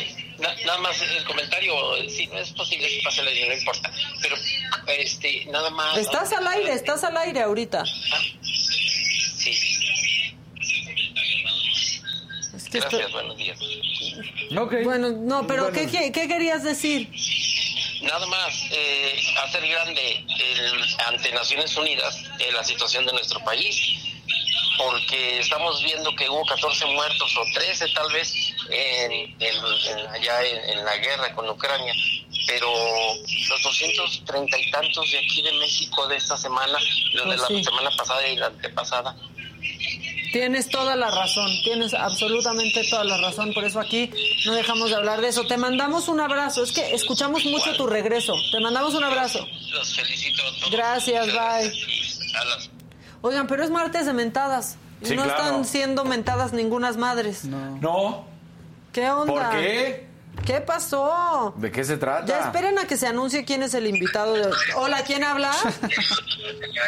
Bueno, bueno, hola, buenos días. Buenos ¿Cómo días. querida? ¿Todo bien? ¿Le puedes bajar, porfa, si nos estás viendo por YouTube? Porque escuchamos tu regreso. Ahí está. Sí, ya, ya le bajé, ya le bajé. Ya, ¿qué onda? ¿Me escuchan mejor? Sí. Bueno, pues yo nada más para saludarles. Quería yo hablar con Adela porque el fin de semana la tuvimos con toda la gran familia Nice, con Alejandro Lichi. Ah, estuvo bien padre el evento, ¿verdad? Creo que no está ahorita. Tuve la oportunidad de, de poderme tomar una foto con ella y es una mujer encantadora, mi querida Mata. Para que le pasen mis saludos, por favor. Mañana mismo le decimos. Claro que sí, a ustedes que los sigo siempre. Sigo ronco todavía de la mega fiesta que nos pusimos el fin de semana. Oye, es que vi, fue hasta Maná y así, ¿no? Y estuvo Maná, fuimos más de 20 mil personas a la Arena Ciudad de México. Sí, sí, bueno, vi. fue una preciosura y Adela se veía hermosa totalmente. Te mandé saludos con ella, pero bueno, te digo, como no está ahí, pues te lo vuelvo a mandar. Son lo máximo, cada vez que puedo les veo. Y que no sé si me permites hacer un comercial súper rápido. Pero rápido, porque luego me lo van a cobrar a mí. No, nada más. Ahorita toda la gente que quiera iniciar su propio negocio, yo tengo un kit de inicio de super promoción para que sean emprendedores con 350 pesos, comienzan su negocio nada más para los que se interesen. Aquí está mi número para Bueno. que se contacten. Órale, ya estás, te mandamos un abrazo. Abrazo a la mesa para todos. Gracias. Bye. Oye, yo- oye, yo- y algún- un, aviso, oigan, hoy pueden ver lo- los Arieles el día de hoy en el canal 22 a las 8 de la noche. Los Arieles, lo mejor del cine mexicano, pero luego soy mala onda con el cine mexicano. Seré mejor persona, la verdad. ¿Por qué? Pero Pero, ¿se antoja se- ver los Arieles? A mí nunca, pero pues. pero Es digo, que hay que sí. apoyar. ¿Salen por el 22? Salen por el 22, 8 de la noche. Y una de las películas más nominadas es la de Tatiana Hueso, Noche de Fuego. es- y, y la de una película de policías. Entonces pueden ver la de Ruiz Palacios. Y eso son, ahora sí que eso va a ocurrir el día de hoy. Para que ustedes vean qué películas premian y después puedan verlas en alguna plataforma o eh, directamente en el cine. ¿Eh? Pues Para luego me dicen que soy muy malinchista y de pronto sí, fíjense, pero Y- estoy intentando cambiar. Y, y la semana que entra son los premios Metro, los me- premios Ah, los del teatro, metropolitanos sí. de teatro que han hecho, la verdad, Oye. es que bastante ruido desde que iniciaron. Es que hacía falta unos premios que tuvieran, o sea, que fueran grandes, que hubiera glamour. Hay premios que otorgan los periodistas. Sí. Ah, pero son- ACPT. Sí, ACPT y hay, eh, ahorita ya se me, va- se me va a olvidar la otra, pero pues son este, pequeños, son, no, son Sí. eventos pe- pequeños, no tan no con esta grandilocuencia de una entrega del Tony o del Oscar o Claro. del Grammy, y creo que le hacía falta a México, ¿no? Es, un, es una buena iniciativa y se ha mantenido, qué bueno, porque Pues sí, pero se ha mantenido, o sea, porque no dejan de chambear y de juntar fondos. Yo trato de ir cada año, no voy a poder ir este porque vamos a estar en Monterrey. En Monterrey, Vamos a estar volando a Monterrey. Paula iba a entregar premio, pero pues ya también va a estar trabajando, entonces ya no vamos a poder ir. Pero son bien padres. Luego preguntan aquí que si ya leímos El Rey del Cash.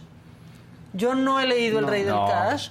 Este, no lo voy a leer, pero pero entiendo que es más bien alguien que estuvo cerca que un trabajo periodístico, Sí. ¿no? Este, Esos son como y si chismes, estás cerca, pero- son como chismes, Ajá. sí. Y si estás cerca y ves que están haciendo algo ilegal, pues lo dices.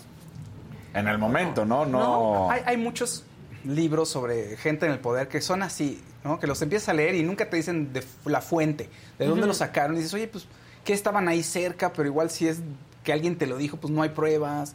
Se vuelve un poco complicado. la- pero todo el mundo reacciona visceralmente, ¿estás de acuerdo? Sí, Sí. claro, ve lo que dice este libro. No, y ahí ya. se están peleando entonces todos los eh, periodistas que están a favor del régimen con los que están en contra, este, y no les crean ni a los que están tan a favor ni a los que están tan en contra. Sí. ¿No? O sea, bueno, Sí. yo diría, y léanlo, o sea, antes de creer este otra cosa, pues hay tengan que sus reservas hay también. que leerlo y tener reservas porque pues no porque esté en un libro Claro. sin defender, ¿eh? yo no lo he leído, pero no porque esté en un libro ya es real. Exacto. Y a eso nos Sí. estamos enfrentando muchísimo, no porque alguien diga algo de alguien ya es real, solo es alguien diciendo algo de otra persona cuando lo prueben Sí. ¿no? Cuando esté comprobado, pues ya pueden decir algo. los para, dichos. para eso son mis mentadas de madre. ¿Y por qué no en ¿No? el momento, como bien lo apuntaste? ¿Por qué no en ese momento que estaba sucediendo todo? Dices, oigan, ¿qué creen? Sí. ¿Por qué no ya hasta después? Pues sí, que, que si hicieron ya su tarea y vieron Luckiest Girl No, Alive. no, No lo logré, perdón. No lo Me logré. están Discúlpenme, fallando. Te fallé Mis horrible. compañeros me me están el partido, fallando pero hoy puede muchísimo. ser que Lo siento. tenga... Muchísimo me estás fallando. Lo siento, lo siento, yo, yo sí, la- yo sí fallé también. Ah, no tengo pretexto, No tengo. no tengo. Bueno, dos Este, hijos. Dice Queen Jackie, es un libro hecho con testigos de oídas, a nadie le consta nada y solo Radio Pasillo. Pues sí, y aparte como están hablando de este pues de este flujo de cash como con pruebas que existió. Claro, todo O es sea, cash, tal cual, No, entonces- no hay nada como este que si ya andamos lavando caras, no, dijimos que no lo leímos. Sí, no, no. Este, ay, y aquí que no sean ridículos, ¿qué vamos a andar aquí este lavando caras? Si los primeros que decimos cosas somos nosotros, o sea, ya también. ¿Cuánto les pagaron? decir? ¿Quién habla? Hola. Hola, Hola, ¿quién habla? Enrique. ¿Qué onda, Enrique? ¿Le quieres mentar la madre a alguien o quieres decirnos algo o qué? Eh, pues mentada ahorita no. Este, quería comentarles a ver si Casarín nos puede echar la mano también en hablar de el fútbol americano de aquí de nuestro país. Una Claro. pequeña sección, a ver si puede. Está bien. Claro bueno, que le sí, vamos a dejar la tarea. No le emocionó mucho. A nadie en la mesa, pero lo va a hacer. Ok. Órale, gracias, bye. Hola, ¿quién habla? Bueno, bueno, bueno. ¿Qué onda? Bájale, bájale a la tele, bájale a la tele. Ya, ya le bajé. Ah, ¿qué onda? ¿Cómo están, Maca? Pues yo bien aquí al aire, ¿tú? Este, pues, para saludarlos, Muy para bien. mandarle un saludo a Adela que me hace todas las mañanas. Se Ya distrae sé. la señora de la casa. A nosotros también. ¿Qué pasó? Este, pero quiero mentarle a una madre, no sé si estoy al aire. Sí, por eso, si estás al aire, miéntale a las madres que quieras. ¿A quién? Ah, quiero mentarle a la madre a los de tránsito. Ay, yo también. ¿Tú por qué? Porque le cobran este cuota a los viene viene y si no no te dejan estacionar. Es todo un ahí una cueva de ladrones. Sí, es una mafia, eh, la neta. O sea, tú se lo dejas al viene viene, le pagas algo que ya de por sí estaría mal porque nosotros No nos podemos estacionar en donde sea, pero lo haces para que cuiden tu coche y porque si no te da miedo que le hagan algo. Y ellos todavía se tienen que mochar con los polis. Ajá, pero por eso te digo que le quiero mentar la madre a los de tránsito. Está no bien. sirven para nada. Sí, ahorita te ponen el audio del no sirven para nada. Ahorita ya va el Kevin en chinga. No sirven para nada. Ahí está, tienes razón. Hoy a mí me tocó en Avenida, en Avenida Chapultepec un semáforo en rojo de 10 minutos, porque los de tránsito hacen de las suyas. Pero bueno, muchas gracias, ¿eh? Un saludo a Casarín. Que Saludos. quién va a ganar el mundial, por favor. ¿Que quién va a ganar el Mundial Alemania? Argentina. Ay, no, no. yo estoy ah, con Argentina, yo, no creo que creo. Argentina va a a Yo creo que Alemania. Bueno, Muy bien, Luca. Yo Eso. no soy tu tía, pero felicito tu trabajo que haces. gracias. Puedes ser mi madrina si quieres. Ah, bueno, sí, también. Ya vas, manina. Un abrazo. Gracias, bye. Bye. O sea, ahí está, ahí está. Este, bueno, ay, tenemos otra llamada. ¿Va, va a venir eh, nuestro abogado o no? Hola, ¿quién habla? Hola, hola. Hola, ¿Cómo estás? ¿todo bien tú? Excelente. Yo con un buen de hueva, no quiero trabajar. Uy, no, No, pues, ¿y pues qué sí. estás haciendo? ¿Tienes que trabajar a fuerza? Sostengo. ¿Qué? Digo, me estoy haciendo güey porque aquí los estoy viendo, pero... Muy bien, ¿y qué nos quieres decir? ¿Es mentar una madre? ¿Es este, qué? Pues mira, quiero mentar la madre al gobierno de Monterrey porque todo está bien pinche caro aquí. Uy, pero, Todo. pero... Las placas. Todo, ¿eh? Aquí también.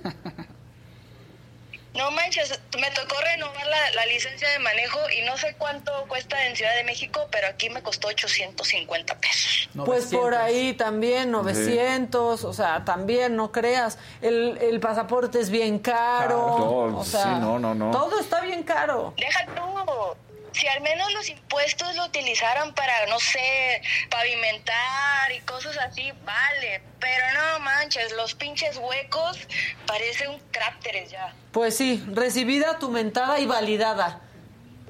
Y ahora Excelente, ya vete a trabajar. Órale, bye. Bye. Bye. Ya llegó el señor Katz, que nos tenía aquí preocupados por su llegada. No, porque nunca, nunca fallo. Yo sé. Soy Tú como eres Vic. como Vic. Como Ah, Vic. Mira, Mira, somos mira, igual de la tetos. generación. Igual, no, ay, la generación. está, señor? La generación. X, la generación X. Es que vi que es de la generación X. Toma, toma asiento, por favor. ¿Cómo están? Pues bien, aquí Qué- quejándonos de que todo está bien caro. Sí, todo está bien caro. Estoy de acuerdo. Todo. Tú vas con Argentina, tú vas con Yo voy con Alemania. Argentina. Yo voy con Alemania. ¿Tú con quién vas? Yo ¿Tú con voy quién? con Francia. Francia. Francia se está cayendo a pedazos, es la bronca, está partido el vestidor. Sí. Ese es el problema de Francia, porque son los actuales campeones. ¿Y yo qué les pasó en su vestido? ¿Se rompió? Pero ah, están teniendo muchos problemas. Eh, están diciendo que Mbappé, de hecho, supuestamente acaba de salir información ahorita que Mba- Mbappé ya está harto del PSG y se quiere ir. Después de todo el drama que ocasionó, ¿y por qué dicen que todo esto? Que tiene actitud de diva. ¿Por qué? Porque además ahorita todos los reflectores están en Haaland, con el City. y ya no Haaland. Ya no Y ya- Haaland. no Ya no. Pero es el mejor jugador del mundo, ¿Quién? Mbappé. Sí es. No yo sé. también creo que es. No lo sé. Bueno, yo creo que es el mejor jugador del mundo. Ay, eso lo hace, o sea, a, mi- a mi punto de vista, mi opinión no, personal. ajá, ¿Quién es el mejor jugador del mundo? ¿Los dejamos Ahorita- solos? Ay, sí. El tecatito, el tecatito. El Chucky. Este. Híjole. A ver, Messi sigue siendo Messi y todavía muestra su calidad. Lo que pasa es que ya no tiene la velocidad. Entonces, en ese sentido, si, si vemos la juventud y eso pudiera ser. Pero yo seguiría eligiendo a, a- a Messi. Pero si quieres que me vaya con alguien más joven, De Bruyne. Mira, Kevin puede De Bru- ser Kevin De Bruyne me sí. parece. Pero es mejor Mbappé que De Bruyne. Y Messi tiene un gran problema, que es la falta de éxito en el escenario internacional con la selección. Sí. Que solamente tiene una Copa América. Y vamos a ver si puede conseguir la Copa del Mundo. La veo muy difícil. Bueno. Argentina hace mucho tiempo que no hace un buen, buen Gracias papel. por esta asesoría. Al Casarín. Al Casarín. Al Casarín. Casarín. Pero bueno, veremos. La verdad Ya es que veremos. Francia es un trabuco. Siempre le va bien. Alemania también siempre le va bien. Y Argentina casi Francia siempre le va trae mal. jugadoras en, todo, es que en Argentina en el Mundial nunca es Argentina ya. Por- No. Yo no le tengo nada de fe a Pero es Argentina. que esta Argentina, hay muchos jóvenes. Los últimos años. ¿Nos toca con ellos? Sí, claro, Sí, nos van a sí. pelear. Es que ya hasta da risa de Claro. la agarrón que nos van a dar. Polonia, O sea, Argentina, Arabia. Arabia No, sí. Saudita. Este, Ese le ganamos. Fíjate qué irónico Ar- es. Argentina, te voy a decir algo. Los últimos años eran como que tantas estrellas y todos querían brillar por encima de Messi. Es mi opinión. Todos querían brillar por encima de Messi o decir, yo también estoy aquí. Y en esta ocasión hay muchos jóvenes que vieron a Messi, crecieron con él y entonces dicen, somos equipo. Y Messi es uno más, también lo ven así porque Messi juega muy bien en equipo. Siempre lo ha hecho. Así lo hacía en el Barça, así lo hace en el PSG. O sea, juega en, en conjunto. Entonces yo creo que este, esta Argentina sí trae todas las- como lo hizo en la Copa América, trae todas las posibilidades. Por eso los veo campeones. Sí, pero la mejor forma de juzgar el, el performance en el futuro Sí. es viendo el performance en el pasado. Y el performance en el pasado con Messi en la selección argentina es muy malo. Pero ahí está la razón que yo te doy del por qué el pasado. Estoy de acuerdo. Mira, tú puedes pensar y decir lo que quieras. Claro. ¿Quién soy yo? ¿Quién soy yo? Pero- Por eso yo te pero- platico también de Francia. Esos son los problemas. Y no, y no creo que los van a arreglar, ¿eh? Inglaterra. Inglaterra también eh, puede ser la sorpresa. Inglaterra creo Pero que puede ser también la luego sorpresa. se nos desinfla, Pero va ¿no? creciendo. Pero en la- eh, o sea, ahí va, ahí Sí. va. En Cada la, vez juega en la. Eurocopa mostraron mucho, nada más que al final. confianza. pues, Creo que Alemania. Sí. Y México puede dar la sorpresa. de avanzar, de avanzar de la fase de grupos. Qué irónico es que cuando tenemos el mejor uniforme, tenemos la peor selección. ¿Cuál es el mejor uniforme? Este. ¿Cuál de los dos hablas? Eh, los dos son muy buenos, pero el verde me gusta mucho. A mí el garigoleado no me gustó nada. ¿No? Pero el A verde mí me- tampoco me, me me gustó. mucho que regresara Sí, la playera sí, verde porque sí. ya. Sí, y la última negra con rosita estaba horrible. Yo sí. vi la chamarra de la selección está bien padre. Sí, o sea, sí, me la quería bien, comprar bien y luego dije, ay, no, ¿para qué, para Bueno, qué me pues, hago eso? Somos campeones en ¿Para qué me diseño gráfico. Sí, pues por lo menos. Es que también es eso horrible y, y muy criticable de las marcas, o sea, de Adidas, de Nike, de Puma. Es el mismo jersey para todas, nada más le van cambiando el colorcito. Y, al- y hace algunos años sí se tomaban la molestia de decir, oye, vamos a diseñar una playera para cada Nuestro selección. calendario azteca en Esa- la del 98 que era esa era de Abba, padrísima. esa- esa era de otro, pero Sí. estaba espectacular. Ajá, esa es de ¿Sigue las más bonitas. Sí, Abba Sport, no, ya desapareció. Esa es de las más bonitas que hay en la historia de la selección mexicana. Sí, A mí, a mí me, me, fascina. gustaba mucho. Qué bueno que viniste a hablar de fútbol. Pues mira, La De vez en cuando. si no sé nada de lo que hablo, pues también puedo hablar de esto, ¿no? Porque el Pues fútbol tiene sí. derecho además también, digo. digo. Donde hay reglas, Exacto. puede opinar un abogado. Claro, No, totalmente. Hay reglas. Sí. No, puedo hablar de basquetbol, de béisbol. ¿Cómo es el béis? ¿Qué te gusta? ¿Cómo es la final? Los padres de San Diego están ¿Quieren que hablen de bravísimos. fútbol americano mexicano? ¿Le entras? Eso pidió alguien del público. Sí, no. Sí, sí. Oye, va a ser Yankees Dodgers. Ojalá sea Yankees tiene mucho que no. Y Aaron Judge viene pegando fuerte, puede ser. Pero ve el equipo, ve la novena de padres de San Diego, está. Sí, está, está pesado. Está pesado. Y ya nada más para no dejar, ¿cómo viste a los Raiders ayer? Casi, casi sacan. No, tráiganles un. Casi lo- Nos vamos. Casi lo sacan Davante Adams otra vez. Al final, yo quiero hacer pipí desde hace una hora. O sea, yo puedo O sea, por fin viste esa, esa dupla que tanto estábamos esperando de Carr con Adams, ¿no? Por fin se notó Carr la capa- fenomenal. Carr fenomenal, Carr pero fenomenal. pues terminas enfrentando también a un Patrick Mahomes que ya se la sabe con Travis Kelsey, que yo creo que él y, y Kittle son las dos mejores Que les gusta el programa hoy, me lo dijo el abogado. Te voy a decir una cosa.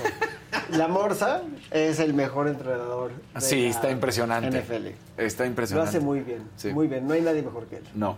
El otro día me pasaron un meme de él con un logo aquí de Mac que te morías de la risa porque ya ves que está de rojo con la gorrita y muy divertido. Pero, pero lo que hizo en ese cambio generacional que muchos están tratando de copiar, como fue el paso de Alex Smith a Patrick Mahomes, fue muy bueno porque ese año le sirvió a Alex, eh, digo a Patrick, para aprender de Alex lo que sí tenía que, que haber aceptado y pues ahí vimos que lo ha hecho con mucha gracia y mucho mucha calidad.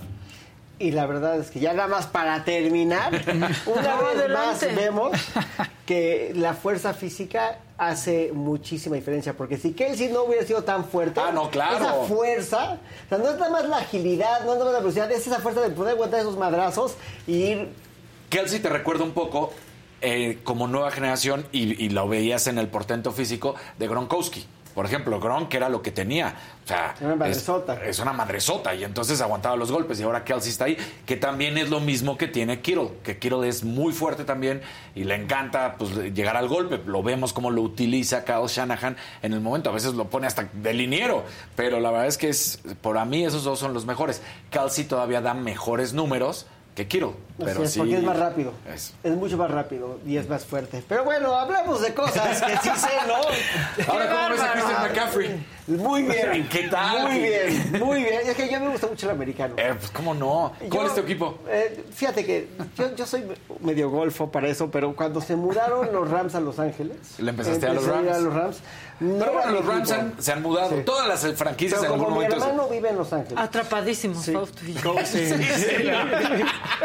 como, se- como mi hermano vive en Los Ángeles, dije, bueno, pues así cuando vaya a visitar a mi carnal, Ya pues voy a agarrar a claro. afición de Los Ángeles. Entonces, Entonces aprovechaste y disfrutaste Aproveché. el campeonato pasado. Así es, pero no fue por, por Villamelón. O sea, antes de que ganaran ya, Ya estaba está. yo entusiasmado. Aparte, tienen el mejor estadio. Ahorita yo es el soy mejor fanático Es de la impresionante el arquitectura y del diseño. Entonces, pues... es Ese, el Mercedes de, Atla- de los Atlanta Hawks, la verdad que también es espectacular. Y el de Arizona. El de Arizona. El de San Francisco, que es muy caro, me decepcionó mucho en su diseño porque además lo comparas con el ATT de, de Texas y es impresionante ese Y hablando domo. de San Francisco, ahora que estaba pasando, que volé a San Francisco para ir a jugar golf, Ajá. pasé por encima de noche de Cupertino y se ve el headquarters de Apple en la noche. No se pueden imaginar qué cosa tan espectacular. ¿En serio? Es un Como manzanita. Sí, es, no, no, es, es un círculo, desde- totalmente redondo con luces de los dos lados. Este, es un landmark impresionante. O sea, lo ves y sí dices, Guau. wow. O sea, te imaginas que de ahí controlan el mundo. O sea, si yo fuera un villano, ahí serían mis Es- headquarters. ahí es donde tienes que llegar. HQ, Global HQ, sería ahí en Cupertino. Muy, Sí, muy, sí. muy impactante. Te vimos en las fotos eh, con el golf con la ¿Qué te- familia. Sí, Pues muy bien no, ahí. No iba con mi familia, iba con Ah, entonces eran otras atrás. fotos. Sí, no, no. fui a jugar a, a Pebble Beach, que fue un... con- Que la libraste. Sí, la libré, porque me iba a ir a, a jugar a Florida, pero me tocó el huracán, entonces Ah. de último momento cambié y me fui a, a California. Y, y después de ¿Cómo vas de handicap? Pues, re- No, ya se están pasando Sí, sí, ahora sí. ya, ya, Ya se están pasando ahora sí. ¿De qué íbamos a hablar? Te, te- te voy a decir una cosa nada más O sea, del handicap. Sí, Estaba ya. yo un día hablando con un abogado gringo y me dice... oye, Deporte jue- fifí. ¿Juegas golf? Y dice, sí, yo también. Me dice, ¿tú no te- o sea, juegas mucho? Le digo, no, pues yo juego más o menos poquito. ¿Tú juegas mucho? Sí, yo juego muchísimo. ¿Vives en, en un campo? Sí, vivo en un campo. ¿Y cuánto tiras? Le digo, me dice 105. Le digo, yo también tiro 105. Me dice, perfecto. Nadie quiere un abogado que tire menos de 105. Nadie quiere un Nadie abogado quiere que abogado, bien. En fin, Que ¿De qué van? Mira, no soy yo. La gente dice que de qué demonios vamos a hablar. que se aplique el link. Sí. Que, sí. que- que se aplique. Eh, Mira, yo quería hablar de muchas cosas porque la verdad es que ¿Se es un ve? placer estar con ustedes. Sí, se nota, se nota. Ya vimos. Pero quería hablar acerca de, ahora con la renuncia de Tatiana Cloutier, que ha sido un tema, más allá del tema del abrazo, que se ha llevado las notas, el tema del abrazo, el- yo quería hablar un poquito de- del tema de los arbitrajes de la CFE y, Ok. y pensando un poco acerca de, de este tema que yo, yo creo que el, el ejemplo o la excusa es la CFE, pero realmente de lo que estamos hablando es de la actitud de México con el mundo y de las consecuencias de nuestra actitud. Y me gustaría empezar por la conclusión. La conclusión es que México, por más que quisieran hoy nuestros gobernantes, no puede salirse del teatro internacional porque somos parte del teatro internacional. Es decir, los compromisos que tenemos no solo nos afectan con consecuencias jurídicas y económicas, sino sí somos parte. O sea, es decir, nosotros tenemos empleo, generamos empleo gracias a, a estas inversiones, pero aparte tenemos un compromiso para cuidar el mundo. Y el problema de la reforma energética es que pues le da la espalda a la realidad del cambio climático, que es la crisis más grande. O sea, la pandemia va a ser un niño de pecho comparado a los problemas que se vienen por el cambio climático si es que no lo podemos contener. Porque eso sí es el fin del mundo como lo conocemos. Y cuando digo el fin del mundo como lo conocemos, pues hay ciudades en todo el mundo que van a acabar inundadas por- porque simplemente ya vamos a estar bajo agua, ¿no? Porque se subió el nivel del agua, porque se acabaron de derritir las capas polares, más muchas otras cosas que pues a- nos af- al mundo no lo afecta, afectan a los humanos que viven en el mundo. O sea, el mundo va a estar bien. Sí. ¿No? El mundo no pasa nada. Los humanos somos los que vamos a pagar los platos rotos. Exactamente. Eh, eh, ahí el problema. Entonces, yo, yo qué creo que pasó. Hay varios problemas. Uno es como tuvimos la nota de dos laudos negativos que tuvimos en arbitrajes de CFE, pero esos arbitrajes son arbitrajes de comerciales. ¿Qué quiere decir eso? Que la CFE actúa como particular, el inversionista o el socio de la CFE en el proyecto actúa como particular, se van a un arbitraje de comercial y ahí pues hemos perdido dos, uno por 80 millones de dólares, otro por veintitantos millones de dólares, un, el grande contra los canadienses, el chico contra los españoles y pues ahí tenemos 100 millones de dólares que tenemos que pompar todos los mexicanos porque simplemente aparece, pa- parecería ser que México incumplió con sus compromisos comerciales en ese tema. Hay otros arbitrajes que vienen, que esos son diferentes, esos son de inversionista en contra del Estado. O sea, unas son los que paga CFE, Sí. que básicamente es el Estado, pero hay otros en contra de la nación porque como inversionista, pues nos quedaron mal. Y de esos arbitrajes hay varios, hay creo que 21 arbitrajes en total de todo tipo.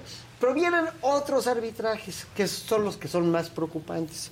Y esos arbitrajes son de Estado a Estado. Y esos son, yo creo que la razón por las que renunció Tatiana Cloutier, donde el gobierno norteamericano de Estados Unidos de Norteamérica va a demandar al gobierno de México porque simplemente no cumplimos con nuestros compromisos con ellas del tratado de TMS, el TLC ahora TEMEC, para los estándares internacionales que tenemos que tener en materia regulatoria y en materia energética.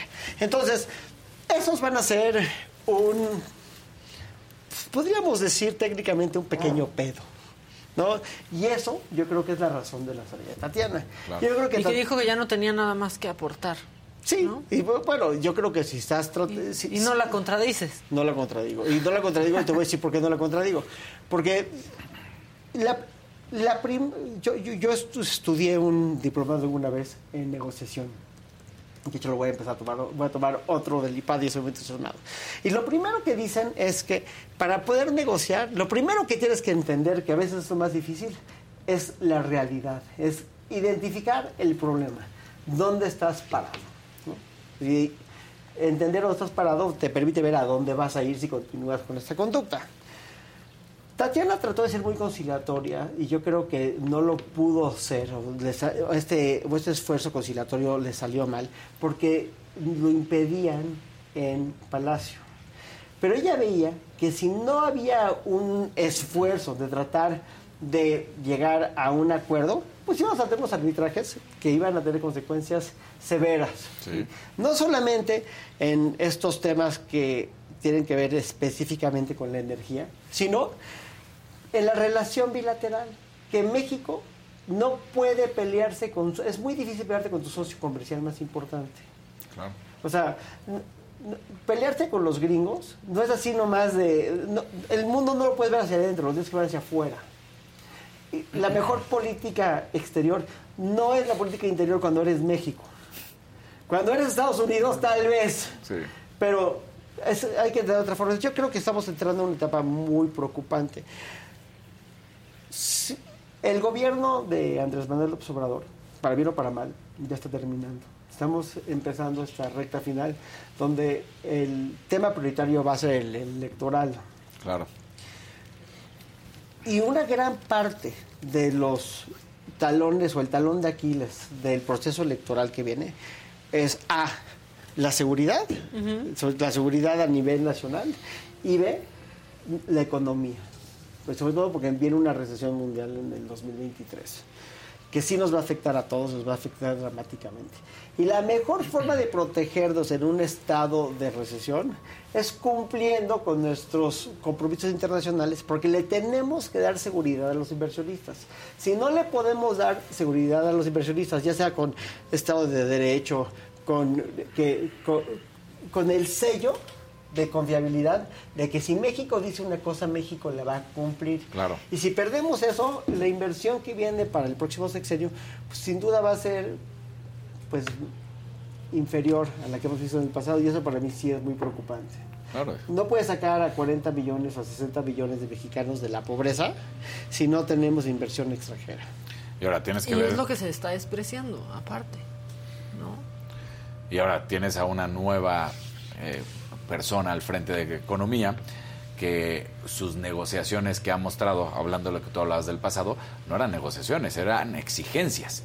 Y ahora llega al frente y entonces es, Bueno, aquí no puedes lo que se exigir. hizo viral el fin de semana cuando fue a Chamuco TV hablando de nos sale más barato. No, ¿qué, te sale a ti más barato? Si no es tu dinero, para no, es, no tu dinero, estás hablando del dinero de los mexicanos y lo que estaba es diciendo estaba fuera de realidad y de toda lógica. Lo, lo- lo que ella decía, que, que creo que es el La problema. señora Buenrostro, la ahora secretaria de Economía. Lo, lo que decía que es muy preocupante es que dice, es que lo que tú me das como inversionista, la inversión extranjera, no me sirve porque si yo pongo esa diferencia, me sale más barato. La diferencia es que no es lo mismo Como gastar, cartera, no es lo mismo gastar que usar dinero de la inversión. Exacto. O sea, la inversión no es tu dinero, es dinero de otro, ¿no? Que está viniendo de alguien más. Así es. Y aparte genera una serie de...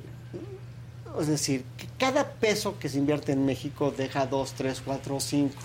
Porque la economía que se genera alrededor de la inversión es muy grande. O sea, si tú, si tú construyes una planta, pues sí, le das empleo a la gente que está en la planta, pero también hay que darle comer a la gente que está en la planta y también hay que darles dónde dormir y dónde vivir y hay que darles una tienda para comprar jabón y pasta de dientes. Se- genera todo un ecosistema alrededor de la inversión extranjera.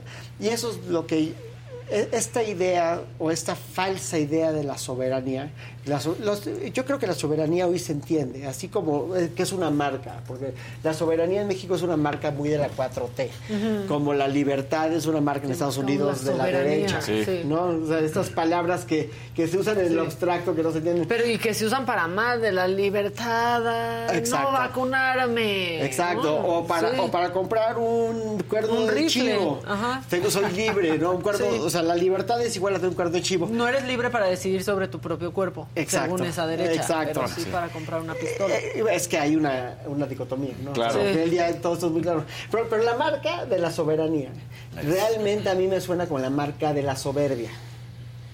Porque en el fondo, lo que no entendemos es que todos es, el butterfly effect. ¿no? Claro. O sea, todos estamos relacionados. efecto Todo lo que hagamos genera una consecuencia en el mundo exterior.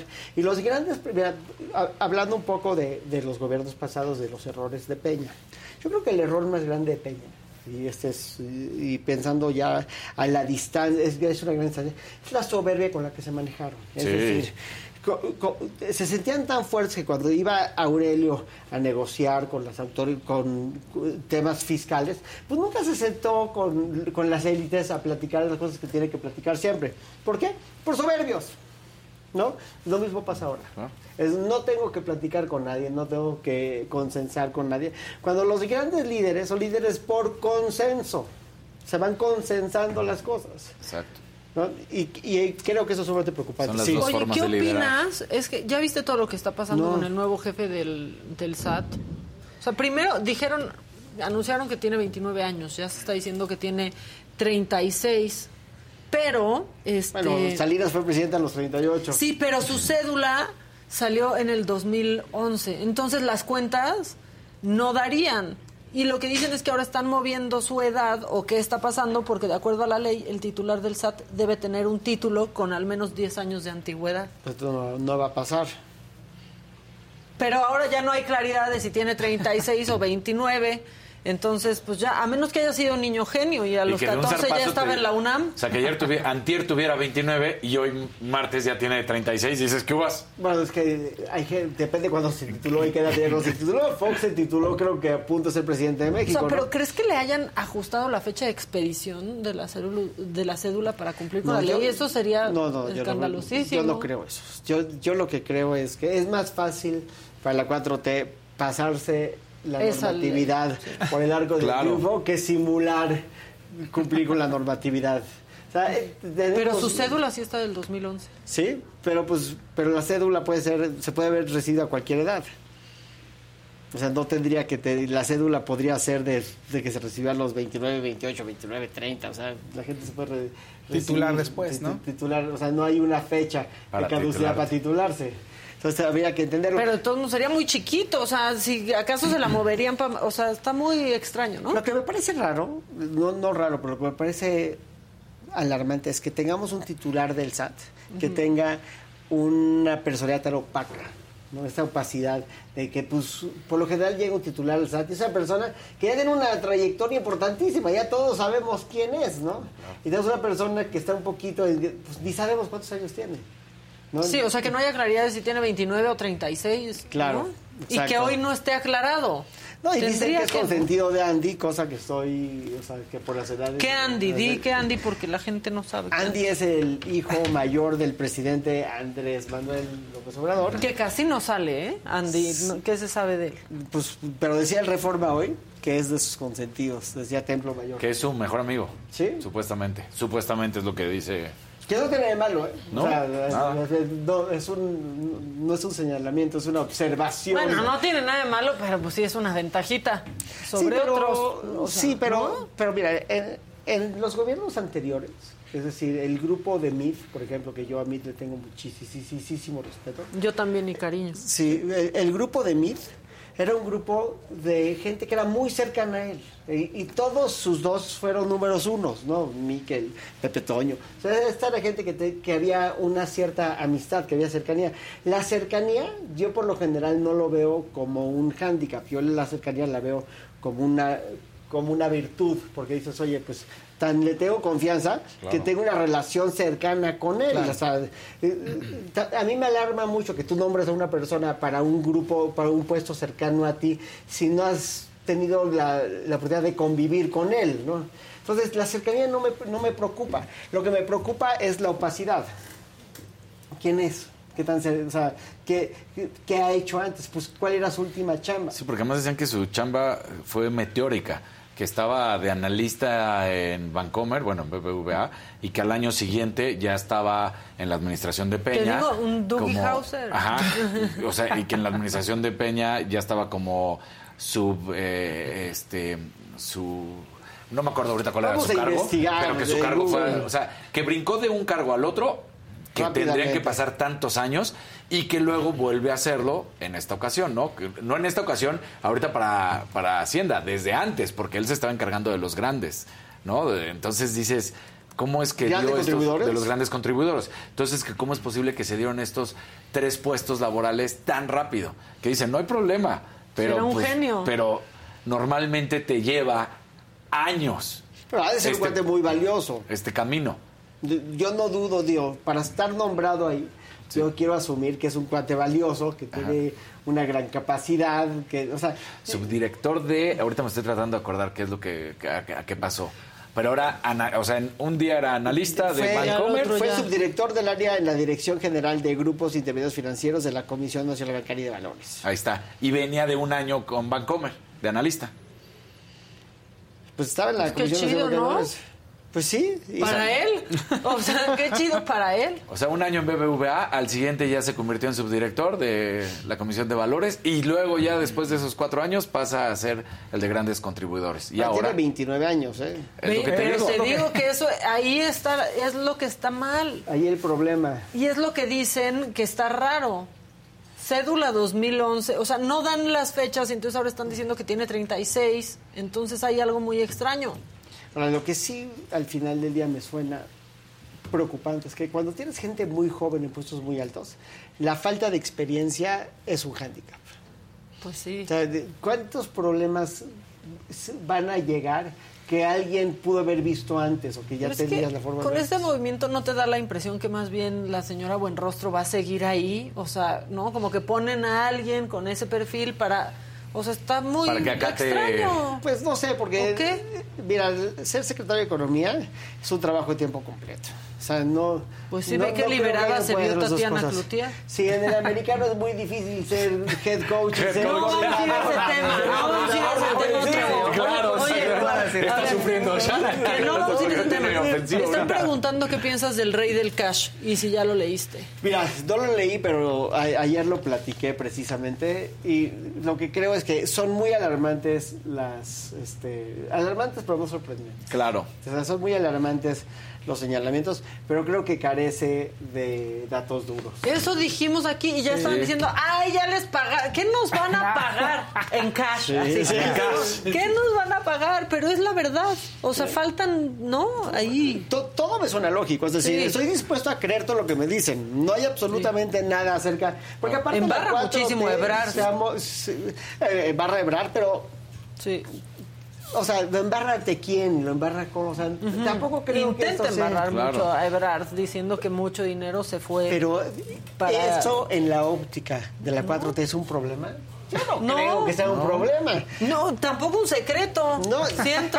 No, y aparte yo creo que Marcelo Ebrard, si algo ha hecho bien, en, obviamente en los espacios este clandestinos y no clandestinos, ¿no? Si algo ha hecho bien, es apoyar muy bien a Andrés Manuel López Obrador, ¿no? Y lo ha hecho muy bien. Y aparte... Siempre ha estado al lado de él y ha estado en los momentos más críticos y siempre demostrando. Y ya Sí. dijo ayer el presidente, mi hermano Marcelo. Sí, Mi es que hermano Marcelo. Marcelo sí ha estado con él todo el tiempo. En y, y- todas. en todas. En todas. Y a mí me parece que él ha hecho, en verdad, en, en, en este camino, tanto en relaciones exteriores. Bueno, sí, bien, llegó desatado. Desatado Oh. anda Casarino. Te digo algo, yo estoy contigo, lo haces muy bien, ¿eh? Desatado, desatado, Gustavo, desatado. Pero te, te voy a decir una cosa acerca, que es mi análisis, que tal vez no es el más apegado a derecho, pero sí es apegado a la realidad. Vivimos en un México donde las reglas del juego en todos los aspectos, pero sobre todo en lo electoral, en lo electoral se violan todo el tiempo. Siempre, en todos los aspectos, eh, a favor y en contra de todos. Y en esta, en esta batalla, en esta guerra llamada elecciones, las balas son el dinero. Y el PRI y el PAN han hecho lo mismo o peor. Es Sí. decir, una de las razones principales por las que Duarte, los Duartes y Borges tenían esta enorme impunidad, pues es porque mucho de ese Podían, dinero sí. pues, lo entregaban para las campañas. Tenían mucha lana para esas cosas. Entonces, no podemos esperar que la izquierda no, No lo hiciera haga. lo mismo. No hiciera lo mismo porque aparte, para si para algo es bueno, a ver, la izquierda tiene muchas virtudes. Unas más opacas que otras. Pero la izquierda, si algo sabe hacer bien, es operar la calle. Te operan muy, o sea, pues ve a Bejarano, ve a Dolores Padierna, su- ve a Monreal, estos Claro. cuates te operan muy bien, esquina por esquina de, la- de esta ciudad. Bueno, Bejarano, el Sí. control que tiene en las calles. Y junto tendrá con para su siempre, esposa. ¿eh? Sí. Y tendrá para siempre. Porque esos cuates son valiosos, primero, y, y esto es una apreciación muy personal, pero la gran diferencia entre el PRI y el PRD, o el PRI y Ajá. Morena y el PRI y la izquierda, era cómo usaban el dinero. O sea, tú veías altos funcionarios, no todos, ¿eh? pero algunos altos funcionarios del PRI que agarraban estas cantidades absurdas de dinero y los veías después pues, en unas camionetas de super lujo, en unas casas, en unas vacaciones. Y tú veías a los que hoy son de Morena que tal vez ha- hacían lo mismo con, la- o sea, tenían la misma cantidad de dinero o agarraban la cantidad de dinero, pero no estaban motivados por el dinero. El dinero no se lo quedaban. No veías. Era para llevarlo. Eh, sí, No, para, la, para la causa. Sí, Claro. para la, Para la causa. causa. Era aportación para la causa. Era Estoy trabajo. seguro que hay quien me está escuchando que dice, pinche Cat está loco, este, no sabe ¿Cuánto te nada, pagaron? yo los he visto. ¿Cuánto te Sí. pagaron, Kat? Pero, pero yo les puedo garantizar que yo estoy prácticamente seguro que si vas hoy a la casa de Bejarano, pues no vive en una mansión, no le interesa vivir en una mansión, va en contra de él vivir en una mansión. Ackerman, que me parece un Ya se quejó Ackerman ayer, ¿viste? Ya está muy triste porque no ha regresado al Canal 11 y había callado mucho tiempo, pero pues ya no se cayó. Ya está fuera. Ya está Ackerman fuera porque está empezó fuera. a criticar a Morena. Sí, bueno. Sí, bueno, porque está despechado. Tiene, tiene mal de Sí, sí, amores, sí, tiene mal de mal de amores. pero ahora sí ya habló. Pero estoy y- seguro que Ackerman tampoco ¿Y vive en cómo? esa opulencia. No tienen esa opulencia que podrían tener. Tiene varias casas, pero no, no Tiene varias, pero ninguna, ninguna muy opulente. Y todas heredadas. A diferencia de los grandes políticos este, eh, de, los estados. Alito, pues ahí está Alito. Alito claro. que pues, su baño. Su baño es del tamaño de mi casa. Sí, sí, sí, no, Y con materiales Sí, más caros. o sea, pero ya no hablamos de él. Podría, ¿no? podría vivir este, 10 familias, ¿no? Y ha sido descarado y cómo se quedó Les callada la ida con ese Claro tema, que- ¿no? Exacto. Pero genera mejor percepción que no, o sea, esos políticos generan pésima percepción, o sea, que tengas la opule así como Alito y similares, ¿no? Entonces la izquierda lo maneja mucho mejor. Mucho mejor. Mucho mejor. Mucho porque mejor. la gente dice, claro, está- estamos, están con nosotros, ¿no? Y con, allá, ¿con qué te puedes identificar con una persona que tiene un baño que es más grande que tu casa? Pues nada. Y aparte, Bueno, la tampoco lana- te identificas sí. si vives en Houston y pagas 100 mil pesos de renta. Sí, pero. Aunque, a ver, Pero es, mucho mal- menos pero descarado. es un mal ejemplo no es un mal tú ejemplo. no puedes medir a los hijos del presidente con Marcelo. O sea, Marcelo es una persona que es, en mi opinión, y no, no estoy haciéndole este, fanfarrias a Marcelo, es una persona que ha sido súper congruente. O sea, el de hoy es el de ayer. Él no, te sorprende Sí, no. ni- y la No. gente no se mete con, ah, Marcelo es Vivi porque asumes que Marcelo No, no, no. es. Sí, sí, la, la neta. Y no hay nada que pueda yo leer en ese libro que me haga pe- pensar que Marcelo ya le perdió el asco a todo. En cambio, Alito ya le perdió el asco a, A todo. todo. A todo. Hasta Era al aire. Sí, Sí. Este Ya le hace así, ya le hace así al aire. Ya todo, todo, todo le vale, ¿no? Sí, nada claro. le da asco. En cambio, Marcelo, pues es un cuate, pues que eh, entiendo que es disciplinado y que calla y puede ser que no esté de acuerdo con todo lo que hace el presidente, pero pues está, eh, él está haciendo su chamba. Y si tuvo que apoyar, pues apoyó. Y si fue que de la Ciudad de México, pues me imagino que, que en esos entendidos que pueden ser ilegales, poco éticos. Yo sin calificativos, o sea, puede ser que lo sean, pero en esos entendidos de lo que es gobernar este país, pues estoy seguro que haber hecho las cosas muy bien también que hoy es secretario de Relaciones Exteriores y aparte en el gabinete es lo mejor que tenemos, ¿eh? Sí. Es lo mejor. Es lo mejor que Sí. tenemos. A mí siempre me da orgullo que vaya, menos cuando fue a la ONU con de Sí, no. Ucrania. A mí hasta la selfie. prefiero que vaya. A mí hasta la O sea, selfie, del lomo de Amelie, sí. ahora aquí, ahora acá, ahora acá. Me Sí. encanta. Ya se me está Oye, ¿y saliendo qué- este ¿Qué chicha. puedes hacer? A ver, este gobierno, lo, lo- lo dijiste, ¿no? La ley como que, ah, pues luego vemos. Nos la, pasa, nos la brincamos y luego vemos, ¿no? Pero que eso cómo da certeza o cómo... Es que ya como que lo dejan de, ay, son palabrerías. Eso Sí. nada más dice ahí, pero no tenemos Letra que muerta. hacerle caso. El presidente lo que dice, y, y creo que esto es un ejemplo de este sexenio, es que dice, no me salgan con que la ley es la ley. El, constantemente la retórica es, mira, aquí hay cosas más importantes que Sí. la ley, ¿no? Y coincido, sin duda hay cosas más importantes que la ley. Sí la hay. Y hay cosas que rebasan la ley, es decir, este, si el 19 constitucional, que es ley, dice que podemos meter a la gente a la cárcel nada más porque se le vincule a proceso por un delito que sea en un catálogo, pues hay cosas más importantes que la ley. Hay derechos humanos que van por encima de esa ley. O sea, sí hay cosas más importantes. El problema es que eh, para, para este gobierno la legalidad es un obstáculo. Y yo siempre digo, la legalidad en los gobiernos que funcionan es el camino. Las cosas funcionan porque estás apegado a la legalidad. Y yo creo que el cambio más importante que vamos a ver en México, gane quien gane las elecciones, sea Claudia Sheinbaum, sea Marcelo Ebrard, sea un, este, un gobierno de Enrique Lamadrid, de José Ángel Gurría, sea quien sea el próximo presidente de México, creo que vamos a tener que ver que el timón se alinee un poco más con la legalidad. ¿Por qué? Pues porque las- los platos rotos de ignorar la legalidad lo estamos viendo con la condena de la Comisión este, Interamericana de Derechos Humanos, con los arbitrajes de CFE, con las mismas resoluciones de la Corte que le han dado para atrás a muchas de estas reformas que no hacen sentido. La, realidad y sobre todo la decencia y lo correcto se tiende a imponer en el mundo, inclusive en regímenes que son semiautocráticos como este. Entonces, ese es el cambio más importante que vamos a ver en el futuro.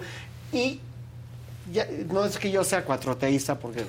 Ya, no- porque ya están diciendo aquí que también yo soy aliada de Sí. Morena, no sé de Sí, dónde. Sí. La verdad es que tú no eres aliada. Me, queda, sea, me queda clarísimo que no. de Morena. Y, y hay, y hay cosas de todos los partidos. Yo- Yo soy un.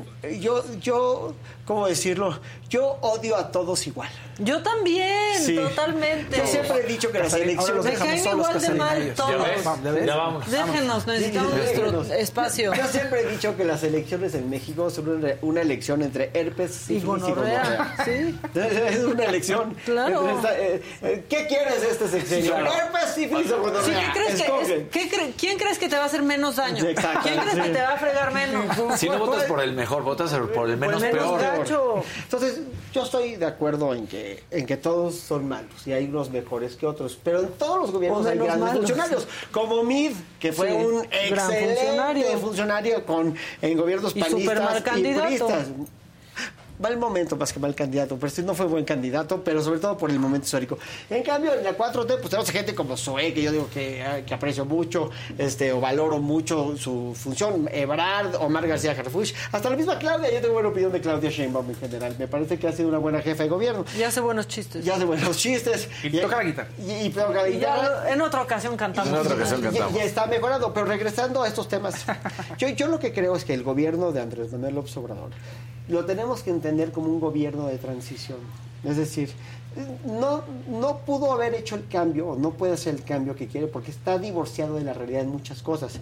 Pero sí hicimos un cambio a un gobierno, a una forma de gobernar distinta, un poco más austera, con una retórica distinta y vamos a ver cómo permea eso en el gobierno que sigue. Porque muchas de las cosas muy, muy buenas que hizo Peña en sus primeros dos años, porque después dejó de trabajar, como la reforma este, educativa, como su reforma energética, son cosas que se podrían retomar en futuros gobiernos con una visión de qué funciona, pero con mínimo los ideales esto, de esta narrativa del rey de la narrativa que es, el, que es el presidente Andrés Manuel López Obrador en los futuros gobiernos, independientemente de quién gana. Y entender que para gobernar hay que tener tantita madre. Tantita, Pues sí. aunque sea tantita madre. Con esa reflexión nos quedamos, porque ya empezó la construcción de las 12. Ya Entonces hablar. ya vámonos, pero mañana ya vamos a estar aquí a las 9, va a estar la señora de la casa, este, aquí presente, y nos vemos el próximo martes.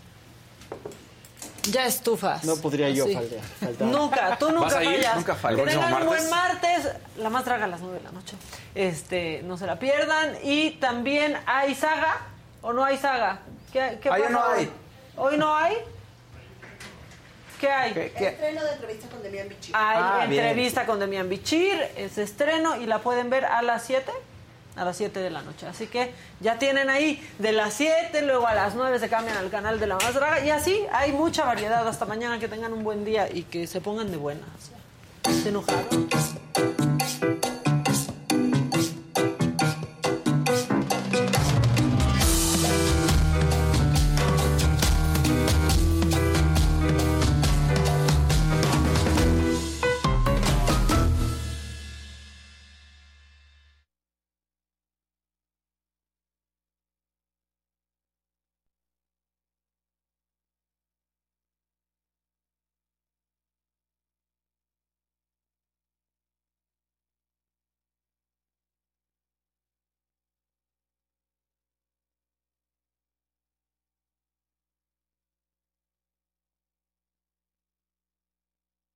Let go with ego. Existen dos tipos de personas en el mundo: los que prefieren un desayuno dulce con frutas, dulce de leche y un jugo de naranja, y los que prefieren un desayuno salado con chorizo, huevos rancheros y un café. Pero sin importar qué tipo de persona eres, hay algo que a todos les va a gustar.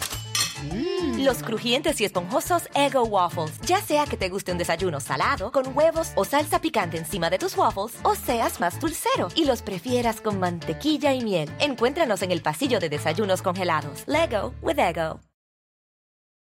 A algunos les gusta hacer limpieza profunda cada sábado por la mañana.